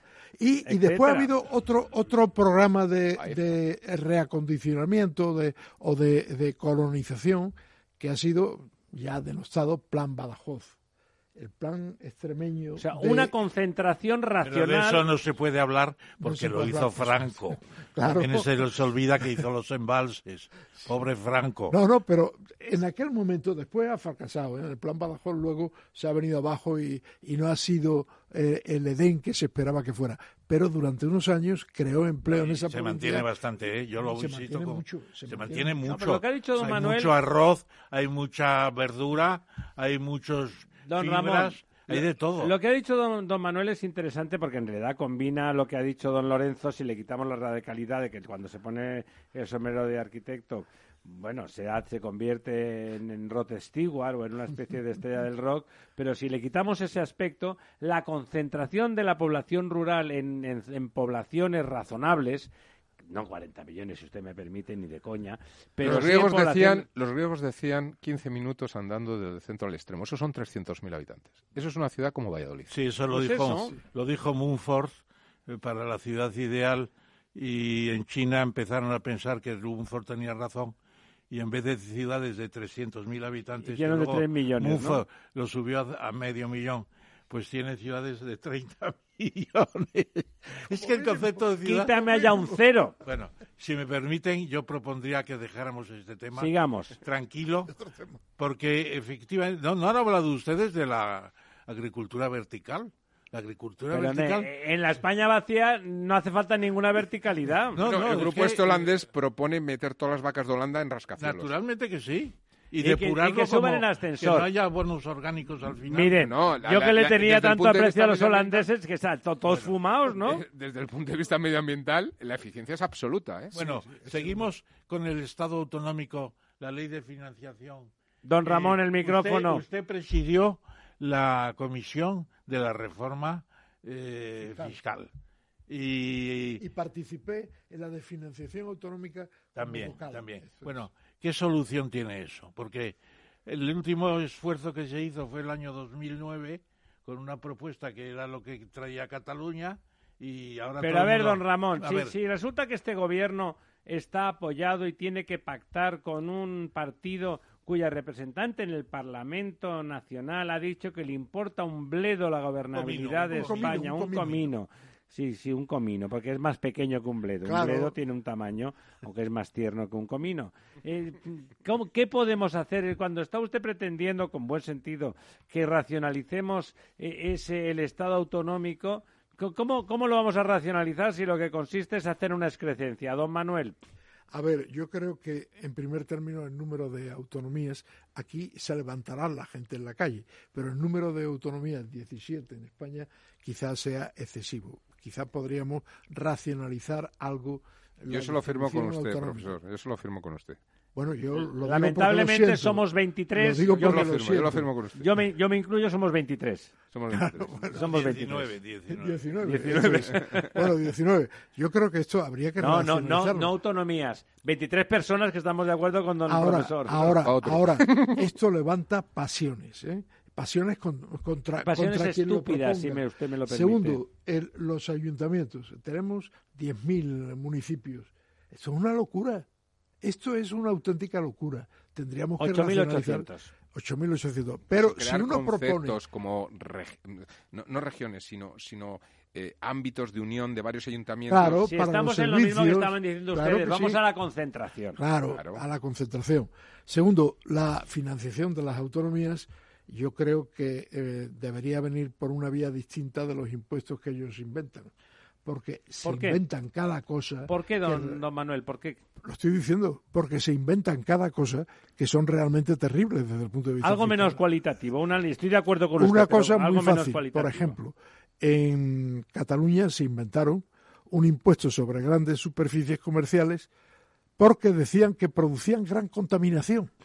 Es decir, se utilizó una figura anticontaminación para agravar las grandes pe- superficies. Lo que se quería es que no hubiera grandes superficies para defender el pequeño comercio. Pero O para pagar las embajadas en el es, extranjero. justamente, para cualquier cosa. Para cualquier cosa. Entonces yo creo que hay una, hay una eh, floración fiscal de tasas, de impuestos, por parte de las autonomías que parece que no, pero pesan mucho en la economía de ¿Qué las empresas. porcentaje de los impuestos son autonómicos? Hombre, pues eh, vamos a ver, se, se distribuyen de una forma, por modo. ejemplo, la renta... la- No del gasto, del, del- De los de- impuestos. de los impuestos. Puede, puede estar encima del treinta y tantos por ciento de todos los ingresos. ¿Ah, sí? Porque en renta, por ejemplo, en renta de las personas físicas el 50%, en IVA son porcentajes muy elevados. Y entonces el resto de impuestos, pues bueno, pues pesa, para que sea un 30, un 32, un Don Manuel. 33%, es muy probable. Es muy probable que sea así. Menos de sociedades pillan de todo. Bueno, menos sociedades pillan de todo, sí. No, sí. no, lo que pasa es que eh, a mí me parece que eh, el sistema actual podrá ser criti- criticable, pero romper el impuesto sobre la renta de las personas físicas eh, y pasarlo a, en vez de tener el cin- ¿cuánto tienen? El 50, ¿no? 50%. El IVA tienen el 50 y en especiales tienen el 58. Sí, algo así. Algo así, bueno. Eh, el sistema no es tan malo, lo que pasa es que luego tiene unas adherencias de dispersión de la población, de ultraperifericidad, los canarios, por ejemplo. Y los- Y luego tiene otros, la lengua también tiene otro columna. Bueno, vamos a ver, que no ha quedado claro. ¿Qué propone el programa de gobierno de la coalición a este respecto y qué encontramos criticable y mejorable? Nada, no propone nada. ¿Qué dice? Porque si acaso. lo de la si financiación autonómica requerirá una comisión aparte. O sea que esto en realidad es un punto para poder negociar de dinero con Esquerra Republicana. ¿Vamos a hablar en castellano o vamos a hablar en japonés? Seguramente, seguramente, pero, pero eh, yo, yo sería partidario de distribuir todo según la población y nada más. Bueno, ya, usted sí. El resto no, del- pero los del- demás criterios para formar la distribución, que son espantosos, kafkianos. Hicimos un estudio en Valencia, que tú lo conoces, como dirigía el profesor Barea. Bueno, pues es absurdo, porque en Castilla y León reciben un 30% más de lo que les No, corresponde y, lo por peor, población. y lo peor, Ramón, Y es en la, Extremadura lo mismo. Dicen, vamos a resolver el problema del menor desarrollo relativo. Bueno, la solidaridad Ramón, tiene que organizarse de alguna manera. Ramón, con el fondo peor- de solidaridad que está en la Constitución y que no se emplea. Ramón, y lo peor es la diabólica fórmula en la cual la financiación para el periodo T más 1 depende de lo gastado en la financiación en el periodo T, lo cual es que un nunca se puede deteriorar. lo cual es un incentivo a que se A gaste gastar todo lo que se pueda, es decir, a, gastar, a gastar, a gastar para no perder financiación en el siguiente A ver, periodo. dicho lo cual, don Manuel, ¿qué, qué propuesta positiva, proactiva, haría corrigiendo e- esa no definición de lo que hay que hacer con las autonomías? Hay muchas propuestas, pero yo aquí ahora no le voy a dar una solución completa. Ya me que- imagino, que porque una usted no es Dios, aunque lo durante, eh, cuatro o cinco meses no logró sino un modesto informe y no sé cuántos votos eh, particulares. O sea que eh, es complicado el tema. y Tenemos un mucho- especialista en eso tremendo que tampoco acaba de convencer a todo el mundo, ¿no? ¿Cómo se llama? Eh, hay un especialista, un economista que está en eso. No sé a quién te refieres. Sí, estaba en... Don Ramón tampoco sabe a qué se refiere. En las cajas de arroz, en Funcas. Ah, sí, sí, sí. ¿Verdad? ¿Te acuerdas? sí, sí, sí, Hombre sí. clave, ¿cómo se llama? No me Eh, acuerdo. Ya Bueno, quisiera yo acordarme también. ¿La borda? En fin, la- no, no, no. La borda no Bueno, la cuestión es que este tema es tan oscuro que no se entiende lo que dicen ellos y nosotros tampoco tenemos nada que decir a, para lo que parece. Sí, sí. Yo digo, recaudación por el Estado y distribución en función de la población. Y la dispersión que se la arreglen ellos. Y la ultraperificidad que se la arreglen Hombre, ellos. Y he sido declarado persona non grata. No me la- parece lógico lo que usted dice, Ramón. don Ramón. Bueno, pero Eso si eso ocurriera, si eso ocurriera, se produciría más concentración y la España No, se vaciaría don, más. Pero, don Lorenzo, ahí, ahí peca de madrileño, peca de madrileño don Ramón.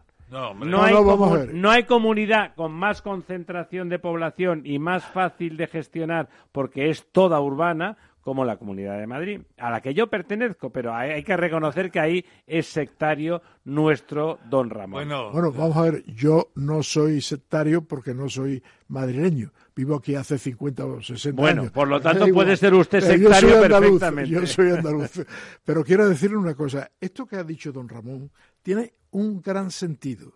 Yo publiqué no hace mucho, bueno, sí hace ya tiempo, una tribuna en el mundo y decía que los ingresos en manos del Estado y los gastos hasta la cifra de los ingresos y no más en manos de las autonomías. ¿Comprendes? Es lo que tú acabas de ¿cómo se distribuye? ¿Según la población? Básicamente. No, los ingresos, básicamente la población. Claro. Claro. Es el factor fundamental. Hay otros factores. Hay posiblemente, hombre, no es lo mismo siete islas que un territorio continuado. Hombre, no puede, no podemos Esto- considerar igual eso. Eso no se puede considerar igual. Y no queremos que se despueblen las Bueno, islas, ¿no? eh, Esto para empezar. Hay algunos factores pequeños, pero el peso de esos factores, la distribución debería ser mínimo, Ponderado. ponderado. Básicamente la población. Claro, y eso de decir, vamos a desarrollar las regiones subdesarrolladas, pues los subdesarrollados lo que hacen es seguir subdesarrollados todo, Don Ramón, todo el prácticamente pueda es, para seguir recibiendo fondos. es usted un nacionalista catalán. Pero esto qué pasa, ¿no? Pero esto qué está pasando. Es usted Esquerra Y- Republicana. y eso, eso lo expliqué yo en Extremadura y algunos dijeron... Le veo el ojo de la derecha un poco la virulé. No, no, no, en absoluto, no, no. El profesor Lagares me ha dado la razón en el coeficiente. No, en lo último que ha dicho usted no, no, no está de acuerdo. Una Sí, cosa sí, es la sí, cantidad. Bueno, la cantidad- ¿Usted también es de Esquerra Republicana? No, yo no, en absoluto. Bueno, que- queda lo, lo último, lo queda lo último que es lo que eh, corona todo, el equilibrio presupuestario Esto es. y Esto el es. sistema fiscal. Bueno, equilibrio presupuestario. Pero es fantástico. Dice una barbaridad, no usted, ¿eh? el programa, de gasto no controlado, etcétera, y al final dice, bueno, lo que no tengamos no nos lo gastaremos. Bueno, esa es, esa es la Eso es el equilibrio Se presupuestario, está ¿no? hablando de entre 30 y 40 mil millones de gastos adicionales en estos cuatro años y lo que no sé es dónde va a salir el dinero Bueno, se para llama, pagar eso. Se don llama Manuel, se llama claro. impuestos, ¿no? Impuestos. Sí, claro. pero los impuestos, eh, los impuestos tienen un efecto. Es decir, queremos hacer crecer el Producto Interior Bruto y el empleo, con lo cual debemos incentivar la El actividad consumo. económica, con lo cual debemos incentivar el consumo de la familia y la inversión o la toma de riesgo por parte de las empresas. Y le añadimos impuestos, más impuestos. Eso es contraproducente, ¿no? Maravillosa fórmula, maravillosa fórmula. Antítesis se llama, ¿no? Bueno, más que aumentar, eh, agregar impuestos es subir las tarifas, ¿no? Bueno, ¿qué es eso? Es eso, los impuestos. Sí. Es decir, Don Lorenzo. Bueno, la verdad es que ahí habría que hacer un estudio más pormenorizado, ¿no? Es decir, No se me ponga usted exquisito, ¿eh? Dígame cosas. Eh, no, eh, básicamente, eh, a ver, eh, si atenemos a todos los puntos, pues claro, la subida salarial ya implica una subida en términos de renta y eso implica una mayor recaudación. Habría que ver cuál es. Si luego te lo el- quitan bien cuál es la- maldita la gracia. Claro, no, lo que habría que ver es cuál es eh, el, el impacto que realmente tiene este, este efecto de subida de, de las rentas o de las rentas básicas, que yo creo que es poco. Eh, es decir, yo creo que es muy de cala a la galería. ¿Y cuál es el impacto negativo que produce efectivamente la subida de impuestos en función de qué impuestos toquen y cómo los A ver, lo que ha dicho don Manuel son 30, 40 mil millones de gasto adicional que como decía un amigo mío policía, no los caga un buitre. Distribuidos en cuatro No, a mí, a mí me parece que hay un problema mayor que no se menciona en ese programa y que, me parece lo más grave. Eh, lo comentábamos esta mañana, eh, Ramiro. Eh, en España en estos momentos la pensión media de, los recién pensionados, ingresados, en, como clase pasiva, está en, en 1.200, no, no, está en 1.200 y pico euros, más o menos. La, mm, el salario mínimo está en unos 1.600 y pico. El medio. La, la, contribución son unos 400, un 40% de esos 1.600 que serán pues, más o menos unos 600. Es decir, hacen falta dos trabajadores por cada nuevo jubilado. Con lo cual, no solamente hace falta la reposición del puesto de trabajo del que se jubila, sino que hace falta crear uno más. Y ese es el gran problema, porque el gran sumidero que se va a chupar todos los recursos del sistema van a ser las pensiones. Yo en su día hice un estudio que lo he mencionado aquí. bueno, por los costes sanitarios, efectivamente, por el envejecimiento de la población. No tanto la sanidad como las pensiones. No, no, efectivamente, lo más directo son las pensiones. Quiero decir, de aquí el año 26 yo hice un estudio en su día, eh, que de hecho hubo un, eh, FEDEA hizo un estudio parecido después. Ellos lo cifran en el 26, yo lo cifré en el 25. El sistema colapsa colapsa, no, hay, no, hay, no hay solución de continuidad. Entonces, la gran amenaza es esa. Porque, claro, la manera de mantener las pensiones... O sea, se están pegando para revalorizar mañana las pensiones, pero dentro de seis meses no sabemos si lo podemos pagar. El problema es que, es que la mayoría... A ver, ellos tienen su solución. La mayoría de las... de de, es decir, si de verdad queremos mantener las pensiones y además una revalorización en términos de IPC, pero queremos mantener las pensiones, no hay más remedio que empezar a tirar de impuestos. Habrá un punto a partir del cual las contribuciones a la seguridad social o se incrementan esas contribuciones, que es una manera de un impuesto adicional, o de alguna forma tienen que ir por otras vías de impuestos. Al final se van a chupar otros servicios, que este es el problema. Y esto obligará a subir los tipos impositivos. La única solución, por eso esta gente no ciegamente. sostenible el estado no, por eso, no. Esta gente por eso se agarra al manual de la teoría monetaria moderna. Esta gente lo que, lo que de alguna forma tiene detrás es decir, no, es que aquí lo que hay que hacer es subir el endeudamiento porque al final la pirámide de población es invertida, pero habrá un punto en el cual se estabilizará, sube el endeudamiento, que nos vamos al 200% de PIB, no pasa nada, porque la deuda no va al mercado, se monetiza directamente con los bancos centrales. Mientras Esa es que la el clave. Banco Central la esté monetizando. Claro, el esa, día que el esa, Banco Central Europeo claro, diga que no el problema, Claro, porque claro, no es nuestro banco. lo que rompe, claro, lo que no rompe es, la no ecuación No es nuestro banco no es el central. Banco de España. Incluso en estos momentos, el Banco Central Europeo necesita pasar por mercado la deuda. Claro. No se puede monetizar directamente. Sí. Pero eh, por eso el problema es que no aparece ahí. Es, y, y entonces, ¿qué pasa con Europa? Esta es la clave. Porque claro, si, si, si, si nos creemos esto, hay que desmontar España en Europa. ¿Estamos ante un Spasit? Sería una locura. Señores, Absoluta. No, verdaderamente Europa para nosotros ahora es más importante que nunca. Sí. Más importante que nunca. Es decir, las tropelías que puede hacer un gobierno populista. Eh, Vienen frenadas por Europa, es la que clave. quiere quedar como, como el benefactor supremo, el estado de beneficencia, más que de bienestar. Eh, pues las tropelías pueden ser impresionantes. Parar el crecimiento, parar el crecimiento del empleo, cargarse la hacienda. Bueno, puede ser una cosa Pero Ramón piensa y que tenemos cuando... Europa con el déficit, con el tope de deuda eh, y con los temas de que, que lo tenemos luego en el caso siguiente, ¿no? Hay una serie de problemas: deuda, eh, déficit y balanza de inversiones exteriores Pero Ramón piensa que y cuando... rati- raquítica productividad. Ramón, pero piensa que cuando arranca Podemos como grupo político, una de sus banderas era cuestionar Europa. Ahora parece que esto se ha difuminado y lo han de alguna forma Porque no es viable. Absolutamente, Yo sería, creo- sería el gran desastre. Pero es en lo que se No, sostiene. no, no, decir. ya fíjese al margen de eso. No es viable políticamente. Vamos a ver, ¿ahí qué va a pasar? Va a pasar que doña, ¿cómo se llama? Eh, la, la ministra de Economía, eh, Calviño. Y- sí. Nadia, Nadia, Nadia Calviño. Calviño. Nadia Calviño está representando a la Unión Europea. Eso no me cabe la menor duda. Va a ser el freno. La discusión interna del partido de, del gobierno de coalición con los presupuestos va a ser a muerte. ¿Qué piensa Castells que va a hacer con las universidades? ¿Que las va a equiparar en cuatro años a las de eh, California y a las de la costa este de los Estados Unidos? ¿Sabe cuánto vale, no, la matrícula en una universidad pública norteamericana? 39.000 dólares al año. al año. Bueno, pues, pues eh, ese, método para hacer las grandiosas las hay más caras. no está a nuestro alcance, no está a nuestro alcance. Va a haber una batalla campal por el presupuesto. Nos vamos a enterar lo que es dejar ya en la lontananza a Montoro tranquilo, en su pueblo, en Jaén, ahí cuidando el ganado si lo tiene. No le tengo ninguna querencia de que vuelva, ¿eh? es que hemos- estamos viviendo de Ha Montoro sido todavía. un gran ministro de Hacienda. ¿eh? Un- un recaudador. Un recaudador. Un ha sido- recaudador Ha sido, un buen ministro de Yo disiento. Un recaudador de impuestos, no un gran ministro. Yo también estoy con don Lorenzo ahí. Bueno, de todas formas, yo creo que el tema está ah, muy tocado, que realmente el gasto público debería reorientarse de otra forma, Más positiva, que más deberíamos productiva. intentar pasar la, la- la deuda no al 100%, sino al 60%, que es el límite de la Unión Europea. ¿Qué ha pasado con la deuda española? Pero que ahora mismo nadie cumple, ¿eh? El 35%. 30 eso 35. Pasó al 100%. Es una locura. Eso, don No Manuel, es. rebajarlo al 60%, ¿en cuántos años?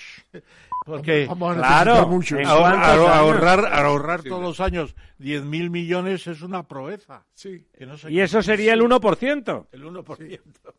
10.000 millones, perdón, ha dicho una cosa muy importante, don Manuel, al final ha dicho todas cosas muy importantes, pero la última la ha dicho antes y me parece fundamental. El gasto hay que reconducirlo. Hay que reconducirlo a actividades que modernicen radicalmente, de forma disruptiva, nuestro aparato económico. Que realmente sea muy productivo y entiendan lo que está pasando. Ustedes, ustedes han dicho al principio de todo que el, el mundo está cambiando. Ah, desaparece la intermediación. La digitalización radical cambia la forma de comunicación y de comercialización y de compra y de venta. Eso hay que integrarlo radicalmente, porque ha sido tan rápido que el sistema que se cree que es estupendo y modernísimo está obsoleto. Perdona, ¿sabe lo peor, don Manuel? Que se cree que está haciendo los deberes y está sacando un 3. Está sacando un 3 y están encantados de conocerse. Hay que hacer exactamente lo que está diciendo don Manuel. Hay que reconducir radicalmente el gasto. Y no hay inteligencia en este gobierno, no sé si en otros, Yo- en otros no- países. Yo no recuerdo cuánto es el paro el año 19. Me parece que eran 19.000 millones, me parece, el paro. El la cobertura de- de, la paro. cobertura de paro. La cobertura de paro, eh, que ha llegado a ser casi 40.000 millones en la recesión, es una cosa tremenda. Nadie habla de ella. Pero claro, es que tenemos un sistema que te garantiza dos años limpios. Otros dos, si eres padre de familia, el subsidio de desempleo. Y luego la cosa vital, si ya no tienes otro recurso. Es decir, te puedes quedar parado y dejar de trabajar para siempre. Don, don Ramón, En Estados Unidos me parece que son 28 semanas. Don Ramón, el, el dinero que te da el paro no da para vivir en una ciudad española. Yo que no soy nada partidario Pues de vamos a, re- subvencionar vamos, al que no trabaja. vamos a repoblar España. No, o sea, con- ¿Sabe usted que el máximo, si no tiene, si tienes varios hijos, si tienes varios hijos, el máximo del paro son 1.200 euros al mes. Sí, 1100 y pico. Usted no es capaz ni de coña, ni de coña, y no tiene ningún hijo a su cargo actualmente en vivir con ese dinero. Usted y su señora esposa, pero es doña que- Carmen, son no. incapaces de vivir con Es 1.200 que, vamos a ver, euros. ¿queremos un Estado dinámico, creador de riqueza, o un gran asilo nacional? No, no, no. Yo no quiero un asilo. Yo creo, yo creo en, el- en el mercado, en la liberalidad, en, el- en la estructura liberal del Estado y radicalmente en la competencia, pero radicalmente. Pero en nuestra situación actual, la foto actual no nos permite obviar las necesidades de un subsidio de paro para que no haya una explosión social. Eso es así, don Muy Ramón. importante, pero la Y explosión la social transición hay que hacerla con mucha cabeza. se puede evitar de otras formas también. Perdone, perdone, de una falta de previsión emocional de esos problemas, el señor Rajoy, que siempre miraba para otro lado a ver si el tiempo lo, agarra- lo arreglaba todo, tenemos hoy a Podemos metido en el gobierno de España, es que fíjate, Ramiro- es una desgracia económica para nuestro país. Bueno, Ramiro, también. yo que estoy, yo que estoy de acuerdo con que efectivamente el subsidio de desempleo puede ser, puede ser bajo. Sin embargo, yo creo que es que no, no nos atrevemos a pensar de manera heterodoxa y de manera disruptiva. Por ejemplo, a mí hay una barbaridad que me parece en el sistema y lo que voy a decir pues, pues, eh, es contradictorio o desde el punto de vista de la visión, digamos, o- eh, ortodoxa. Lo que me parece una barbaridad son los, las indemnizaciones por despido. Es decir, a mí esto me parece que incrementa los costes laborales, pero que de hecho, impide eh, o, perjudica la flexibilidad del mercado laboral desde el punto de vista del trabajador. En el sentido de que cuando una persona lleva 15 años trabajando en una empresa y tiene una indemnización por, despido que equivale a casi dos años de su salario, el incentivo que tiene por, eh, por probar un nuevo empleo donde puede ganar un poco más, le da miedo, no cambia, no hace, no mejora. Es decir, desde el punto de vista del recurso, de la eficiencia del recurso de trabajo, eso es una barbaridad. Por otra parte, me parece que a lo mejor habría que subir el subsidio por desempleo, pero habría que bajar las indemnizaciones por desempleo. Yo sé que esto es como, como totalmente heterodoxo, pero Hombre, tenemos que empezar a cuestionar, porque cuando hablamos de costes laborales unitarios, esos son costes laborales unitarios. Yo recuerdo muy bien el año 83-84 que ya lleva Felipe González uno o dos años en el gobierno. Dos. Hubo rumores de que se acababa la indemnización por despido, que se acababan. Es que es una barrera para el propio trabajador. Y la gente estaba atemorizada, pero yo creo que se había llegado a un nivel de comprensión casi. Oiga, ya tiene usted un seguro de paro mejorado pues se va a prescindir paulatinamente de las de las indemnizaciones. ¿Sabe lo que pasaba, don Ramón? Las indemnizaciones. Don Felipe González tenía un liderazgo extraordinario. Bueno, tenía, sí. Está usted de acuerdo, ¿no? Pero eso, eso no es ninguna tontería. no es ninguna tontería. Pues claro que no es ninguna tontería. Pues, pues por eso lo estoy mencionando. Y no se hizo. Y la modernización de España se ha retrasado. Bueno, queridos amigos, don Manuel, ha sido un placer. Mm, se nos han quedado un montón de puntos porque hoy la discusión ha sido formidable, ha sido estupenda, me parece que ha sido productiva. Nuestros oyentes yo creo que habrán, bueno, tenido puntos de vista contradictorios, pero habrán visto que las cosas, las cosas se pueden hablar estrictamente desde la razón, desde los argumentos y no desde la ideología. Desde el dinero que usted, señor oyente, señora oyente, tiene usted en su casa para gestionar su hogar, pagar sus colegios, la ropa de sus niños, la comida diaria, el transporte, y tiene usted el que tiene, ¿verdad que usted hace maravillas y suma y resta y pide pensando en que lo va a devolver? Eso, eso querido oyente, querido conciudadano, es lo que debería de hacer un gobierno. Ser previsor, saber lo que tiene, intentar tener más, por supuesto, intentar tener más y vivir mejor sin exponerse a que te echen porque no pagas, porque has tenido una mala previsión de tu economía doméstica. Nosotros querríamos, nosotros querríamos aquí en esta mesa, desnudando la verdad, que nuestros gobiernos fueran tan sensatos como la inmensa mayoría de los padres y madres de familia españoles, que llegan a final de mes, que consiguen superar sus dificultades, que se equivocan, que rectifican y que consiguen avanzar y hacer que sus familias lleguen a buen fin un año detrás de otro hasta que sus hijos toman el relevo. Eh, esperamos que eso sea así en este gobierno de coalición que llega y, don Manuel, le vamos a invitar con mucha más frecuencia porque nos produce usted un efecto un efecto rebote, rebote en cuanto a las eh, en cuanto a las opiniones que creo que es enormemente estimulante para nosotros y para nuestros oyentes. Muchas gracias. Yo no sé si usted sabe que yo soy miembro del consejo editorial de esta casa. Y vengo pero no se le ha invitado por eso. No, no, ya lo sé que no se me ha invitado por eso, pero que esta noche me ha resultado muy grata el debate y muy interesante. Bravo. Don Lorenzo, don Manuel, me quedo con el profesor Tamames para nuestro, nuestro habitual quid pro quo. La verdad desnuda. Capital Radio. Esto te estás perdiendo si no escuchas a Luis Vicente Muñoz en Capital, La Bolsa y la Vida. Todo cuanto pues, se podía hacer mal se ha hecho mal por desidia, por incuria en el gobierno. No solo es la corrupción, insisto, eh, sobre todo el caldo de cultivo es la corrupción, pero el problema es la quiebra, la quiebra de la democracia, la quiebra del orden constitucional. No te confundas. Capital, la bolsa y la vida con Luis Vicente Muñoz, el original. IBEX 35. Noviembre 2019.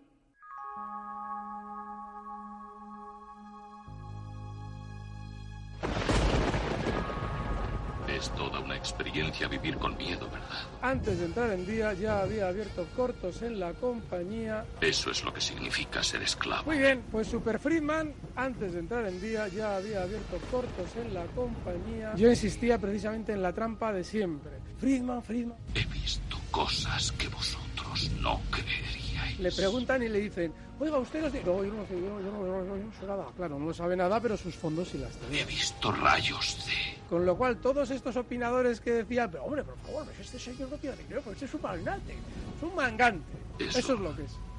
de morir. Inmoral a todas luces. Tardes de radio y dinero. Con Laura Blanco. La verdad desnuda. Ramiro Aurín. Capital Radio. Pues aquí estamos de nuevo después de este estimulante, intenso y apasionante debate que hemos tenido aquí, cuatro amigos, porque eso es lo que somos, pero eh, demostrando que la discrepancia intelectual es lo mejor que puede haber para intentar llegar a sitios nuevos, porque si se dice lo mismo y se piensa lo mismo y se hacen las mismas cosas, solo se llegan a los mismos lugares. En cambio, los problemas van cambiando. Don Ramón, aquí, como un solo hombre, Al pie del cañón. al pie del cañón, sí señor, a pesar de que usted es un pacifista. Y lo digo en serio, lo digo en serio.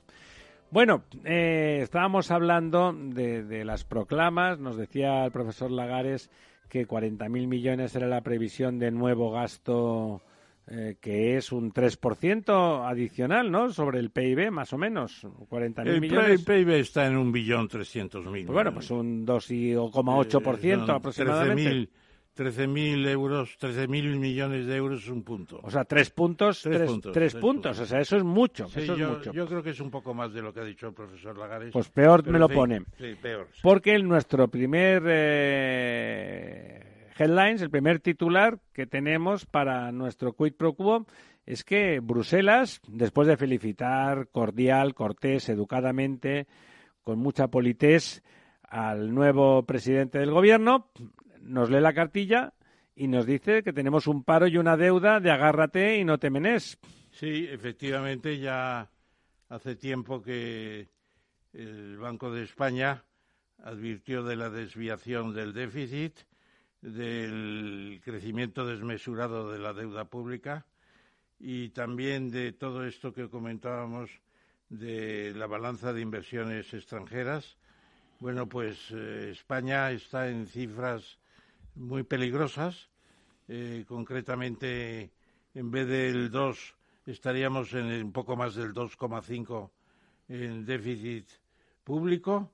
Estaríamos Una amenaza de llegar al 2,8, ¿no? 2,8. En, en paro estamos todavía en el 13,92 sobre una, un umbral comunitario del 10 y en inversiones pues estamos perdiendo mucho en estos últimos tiempos de inversiones extranjeras y estamos invirtiendo mucho fuera. A ver, don Ramón, cuantifique usted qué quiere decir que estamos perdiendo mucho en inversiones. ¿Qué quiere decir? Pues que estamos invirtiendo mucho fuera eh, en términos de compras de empresas que son necesarias para ese 40% de nuestra desarrollar la economía, economía exterior, española ¿no? y las inversiones chinas en España son menores que en Portugal. Las inversiones extranjeras se han resentido mucho en Cataluña, prácticamente están casi a cero y todo eso pues significa que no hay un capital motriz o motor, mejor dicho, importante para el crecimiento. O sea que hay no- un... ah, perdón, ¿eso quiere decir que aumenta la desconfianza global en nuestro No, país? es que aumenta porque no cumplimos, no cumplimos. Bueno, aumenta la desconfianza. Claro, es la desconfianza porque La economía funciona básicamente sobre la base de la el confianza. déficit público lo bajábamos mucho en tiempos de crisis y en cambio llega el crecimiento cuando habría más posibilidad de bajar el déficit público y no se Y nos venimos arriba. Nos, nos- nos vamos más para arriba.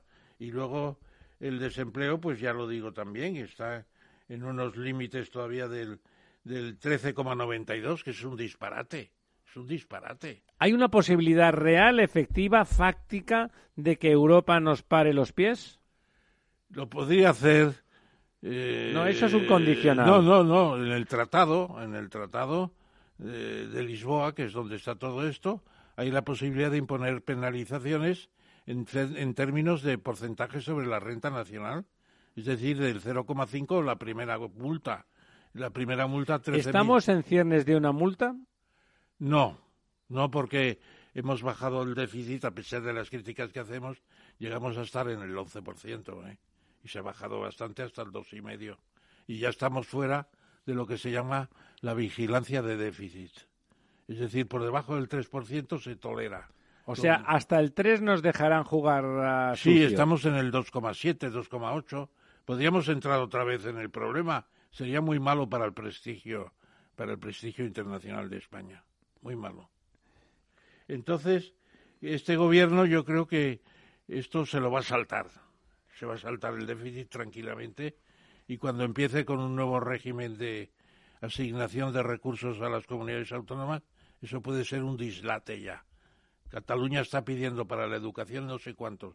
Está pidiendo para la... Para la educación en catalán. En catalán y en español, claro. Perdón, ¿en español? Y en, arañés, en arañés, en el Valle de Arán. En español no, si usted me lo permite. Sí, ¿por qué no? Pues porque no. Porque no se enseña en español en la enseñanza Ah, bueno, ya, ya le entiendo. Perdón, tiene usted razón.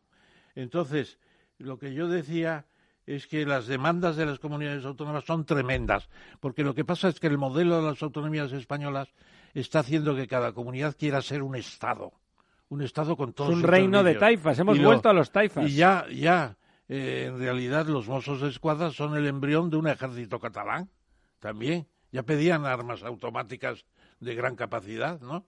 De pedir tanques a eso, hay poca diferencia ya. ¿Para disparar contra quién? Bueno, el ejército lo querrán hacer federal también, como lo hicieron en, en Yugoslavia, ya vimos lo que pasó, ¿no? Al dividirse el ejército es la guerra es un ejército federal. Si hay algo más absurdo y más irracional Absolutamente que un, ejército federal. Pues se aceptó en, en, Yugoslavia y fue el comienzo de la Bueno, ahí acabó, acabó balcanizado. Claro, se, murió, Dio nombre y apellidos a, a, la fragmentación violenta de un Estado. Bueno, eh, sin duda, lo más notable a nivel global desde el punto de vista bursátil, desde el punto de vista de la puesta en, en, público, de la disposición a poder intervenir en negocios nuevos en este año pasado, ha sido la irrupción de Aramco, la gran empresa pública saudí, que es la más capitalizada del mundo, con mucha diferencia, y que poniendo apenas un porcentaje pequeño, el 1,5, ¿no, don Ramón, de, de su Eh, capital en bolsa, se ha convertido en la más capitalizada del mundo, ¿no? Exactamente, el 1,5. El 1,5 es ridículo y en cambio, en cambio es la más capitalizada del mundo. Que ha dado Por encima el- de las de los cinco. El, el- el 1,5 ha dado 23.000 millones de venta de acciones. Eso significa que a escala global la cosa está en 1,53 billones. La capitalización total está en un billón, un billón 530 mil millones de euros. de, eu- de- de euros. Sí, porque en dólares son millón Sí, sí, sí, seiscientos de, y pico de- mil, de sí. euros, de euros. Está toda la estadística en euros. sí. Entonces, es la mayor empresa del mundo y ha vuelto a estar. Pero además una- muy por encima de la segunda, Claro, que es Apple, puede. ¿eh? Pero antes, eh, hace 30 años, las primeras eran las petroleras. Eran Exxon, eran eh, Total. Y ahora eran las tecnológicas, eran- ¿verdad? Y ahora están las tecnológicas, porque la segunda es Apple, la tercera es Microsoft, la cuarta es Alphabet. Alphabet, que es una es una de, me parece, de Google, ¿no? Es la Sí, de matriz software, ¿no? La matriz de Google, sí. Luego está Amazon, Facebook y ya Alibaba es también tecnológica, pero es China. De comercio, es como- No, y es China, además, es China. Ya, yo me refería a las norteamericanas. ¿eh? La séptima, Alibaba es la séptima.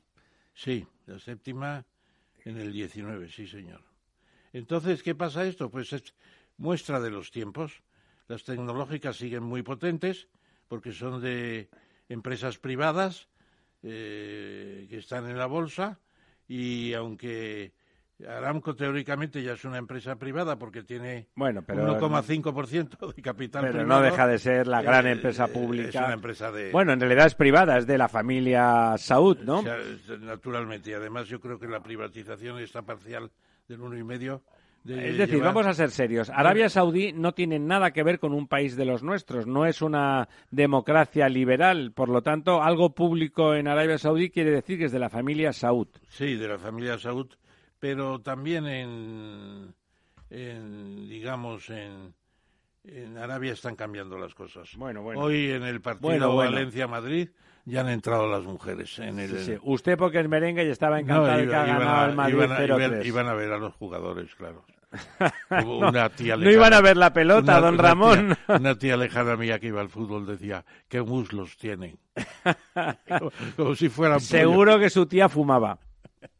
Bueno, ¿Fumaba o no fumaba su tía? no, no fumaba, ¿no? Pues fíjese usted, era una liberal no fumadora. Bueno, eh, efectivamente, Aramco, la empresa propiedad de la familia Saud, vamos a decir las cosas por su nombre y dejarnos de, de eufemismos, toma la cabecera con mucha distancia. Mucha eh, distancia. mucha distancia. La capitalización es casi del 25% superior a la que tiene Apple, eh, o el 33% si lo miramos en sentido inverso. O sea, por lo tanto, eh, hablamos de 400.000 millones de diferencia, casi 500.000 millones de diferencia de capitalización. Es muchísimo, muchísimo dinero. Y ya para dar una idea, nuestra capitalización del Santander y de y de eh, ¿cómo se llama? Eh, Inditex, Inditex están en 100.000 millones. o sea, Bueno, hay que dar un dato que yo creo que es significativo. De las 25 empresas del mundo más capitalizadas, 17 son norteamericanas. sí, pero ya hay- De las 25 primeras eh, empresas del mundo en capitalización, 17 son americanas. Solo la primera es saudí, las, las segundas cinco, las cinco que van después, son norteamericanas. y cuatro chinas. La, la, sext- la séptima es China, la octava norteamericana, la novena China, luego las cuatro siguientes norteamericanas. O sea, además copan, menos el primer puesto, copan prácticamente toda la parte Bueno, de es- arriba. es- por eso es el capitalismo americano es todavía eh, Tan pujante. la base de todo el capitalismo mundial, evidentemente. Y además son empresas que, si dijimos los nombres, nos lo vamos a ahorrar ahora, son empresas sustantivas que aportan valor en todos los campos en los que actúan. No, y que es un, una revolución permanente la que tienen en términos de avance tecnológico que está haciendo Amazon. Amazon ha vendido hasta turrón este Ha vendido, Navidad. de ha todo, vendido de todo. Absolutamente de Claro. todo. En 24 horas lo tiene usted. Y luego casa. Nestlé pues vende chocolatinas por todas partes. Claro. La número 25, si quieren usted saber, es Walt Disney, que reconocerán ustedes que ha llenado nuestras infancias y las de nuestros hijos y nietos de ilusiones y de, y de es magia. entretenimiento, entretenimiento. Entertainment.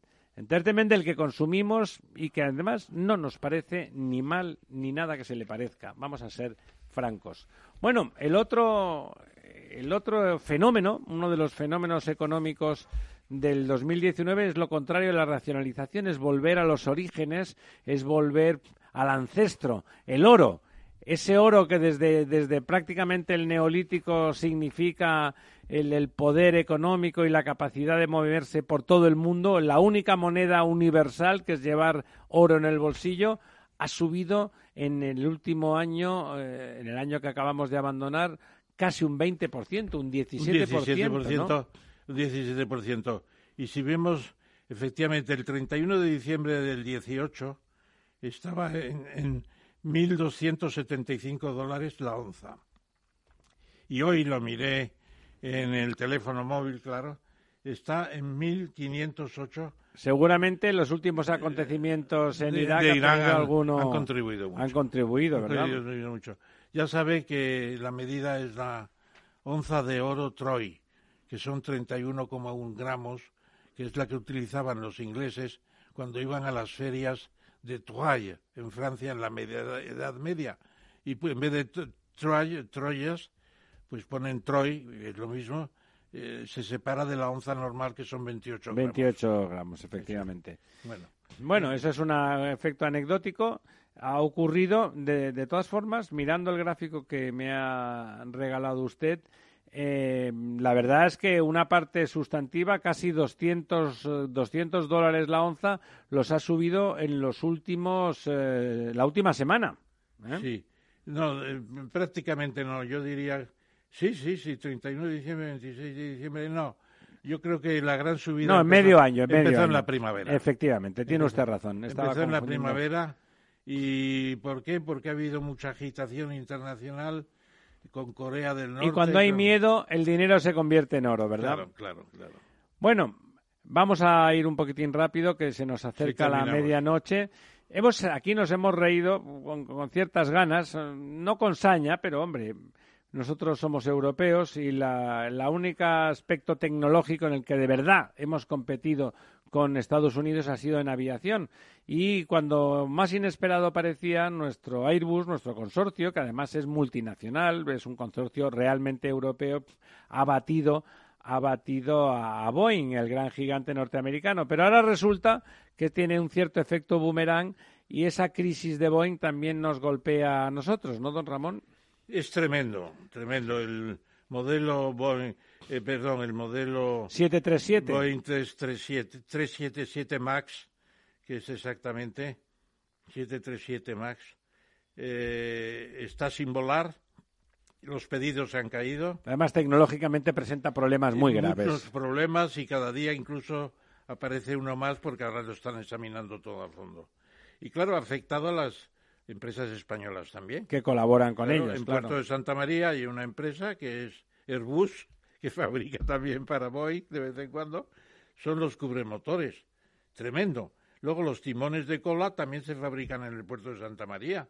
Nada se, menos se fabricaban. se fabricaban, claro. Y, y ahora también las aeroestructuras, que son componentes complejos, pues estaba en- entablada en Sevilla, que yo creo que es de casa, de la antigua casa. Seguramente. Y Aciturri, en Miranda del Ebro, pues fabrica también componentes. Es decir, cuatro empresas españolas. En total, cuatro empresas españolas, que son 5.000 trabajadores y que es una... Seguramente también trabajan para Airbus esas empresas. En parte trabajan para Airbus, pero en parte también para esto. Y son cifras muy importantes las que se están perdiendo. Hay un gobierno español, como Dios manda, intentaría que eso quedara subsanado vía Airbus, porque sin duda los aviones que no vende Boeing los vende Airbus, no hay otro mercado en Lo el que mundo. pasa es que yo creo que trabajan mucho más para Airbus y Airbus está recibiendo pedidos Claro. a tope. Prácticamente se ha quedado sin competencia. Eh, Tremendo, tremendo. Esperemos que la falta de competencia no estropee. Por ejemplo, Iberia tenía encargados 200 aviones 737 y se han cancelado, claro. Adiós, gracias, porque Claro. francamente, qué miedo.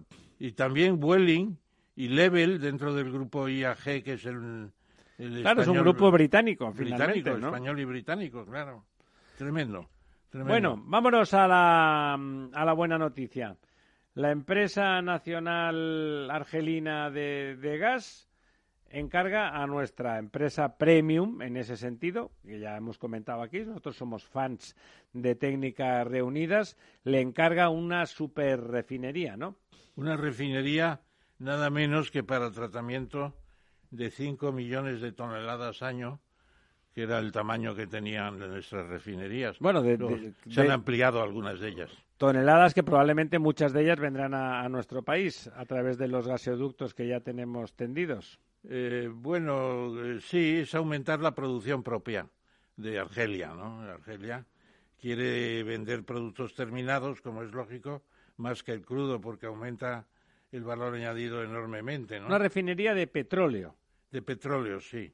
De petróleo. Claro, nosotros No- los conocemos más por, por la venta de gas. Nosotros les compramos gas. Lo compramos mucha gas y también algo de petróleo, ¿eh? Lo que pasa es que con el, el, el gasoducto de Orán a Almería, las ventas de las ventas de gas han aumentado muchísimo, ¿no? Entonces, es una buena cosa que Técnicas Reunidas se lleve esto. Es un consorcio con la coreana Samsung, o sea, se, se ¿Ah, se codean con las mejores empresas del mundo y Sonatrach compra 3.336 millones de euros, de los cuales 2.000 corresponden prácticamente a, a técnicas, técnicas. reunidas. ¿eh? Don José Lladó es el capitán. general. Seguramente estos días se ha notado ese contrato en la cotización, porque la cotización de técnicas reunidas Sí. es muy singular. Se Sí. nota cada vez que hay un contrato pega un tirón para arriba. Ha, ha bajado, bajó bastante el año pasado y la cartera de pedidos se ha reforzado mucho con esta y otras otras licitaciones que han ganado últimamente. Bueno, pues don Ramón, son ya, falta un minuto y medio escaso para que acabe el día y pasemos al siguiente. Hemos empezado el año, lo hemos empezado con intensidad, lo ha empezado con intensidad el país, lo ha empezado con intensidad el mundo y lo ha empezado con intensidad nuestro programa. Les deseamos a todos ustedes, amigas y amigos, un año estupendo, intenso, que tengan ustedes trabajo, que tengan ustedes a mí me gustaría salud plantearle una cuestión, don Ramiro. Y a usted también le deseo lo mismo y, por supuesto, le invito a que diga lo que le parezca. Claro, que a partir de este año, pensándolo bien, el método y tal, que hubiera una comunicación con los oyentes. Sí, ya lo el año pasado lo queríamos plantear y este año vamos a llevarlo a la práctica de alguna manera. En breve vamos a comunicar un número de teléfono, un, posible grabación de mensajes y alguna comunicación directa que seleccionaremos cada día. Muchísimas gracias, oyentes, oyentas, amigos, amigas, por seguirnos, por eh, compartir con nosotros eh, estas inquietudes que esperamos, esperamos de verdad, sinceramente, que sean las suyas. Muy buenas noches.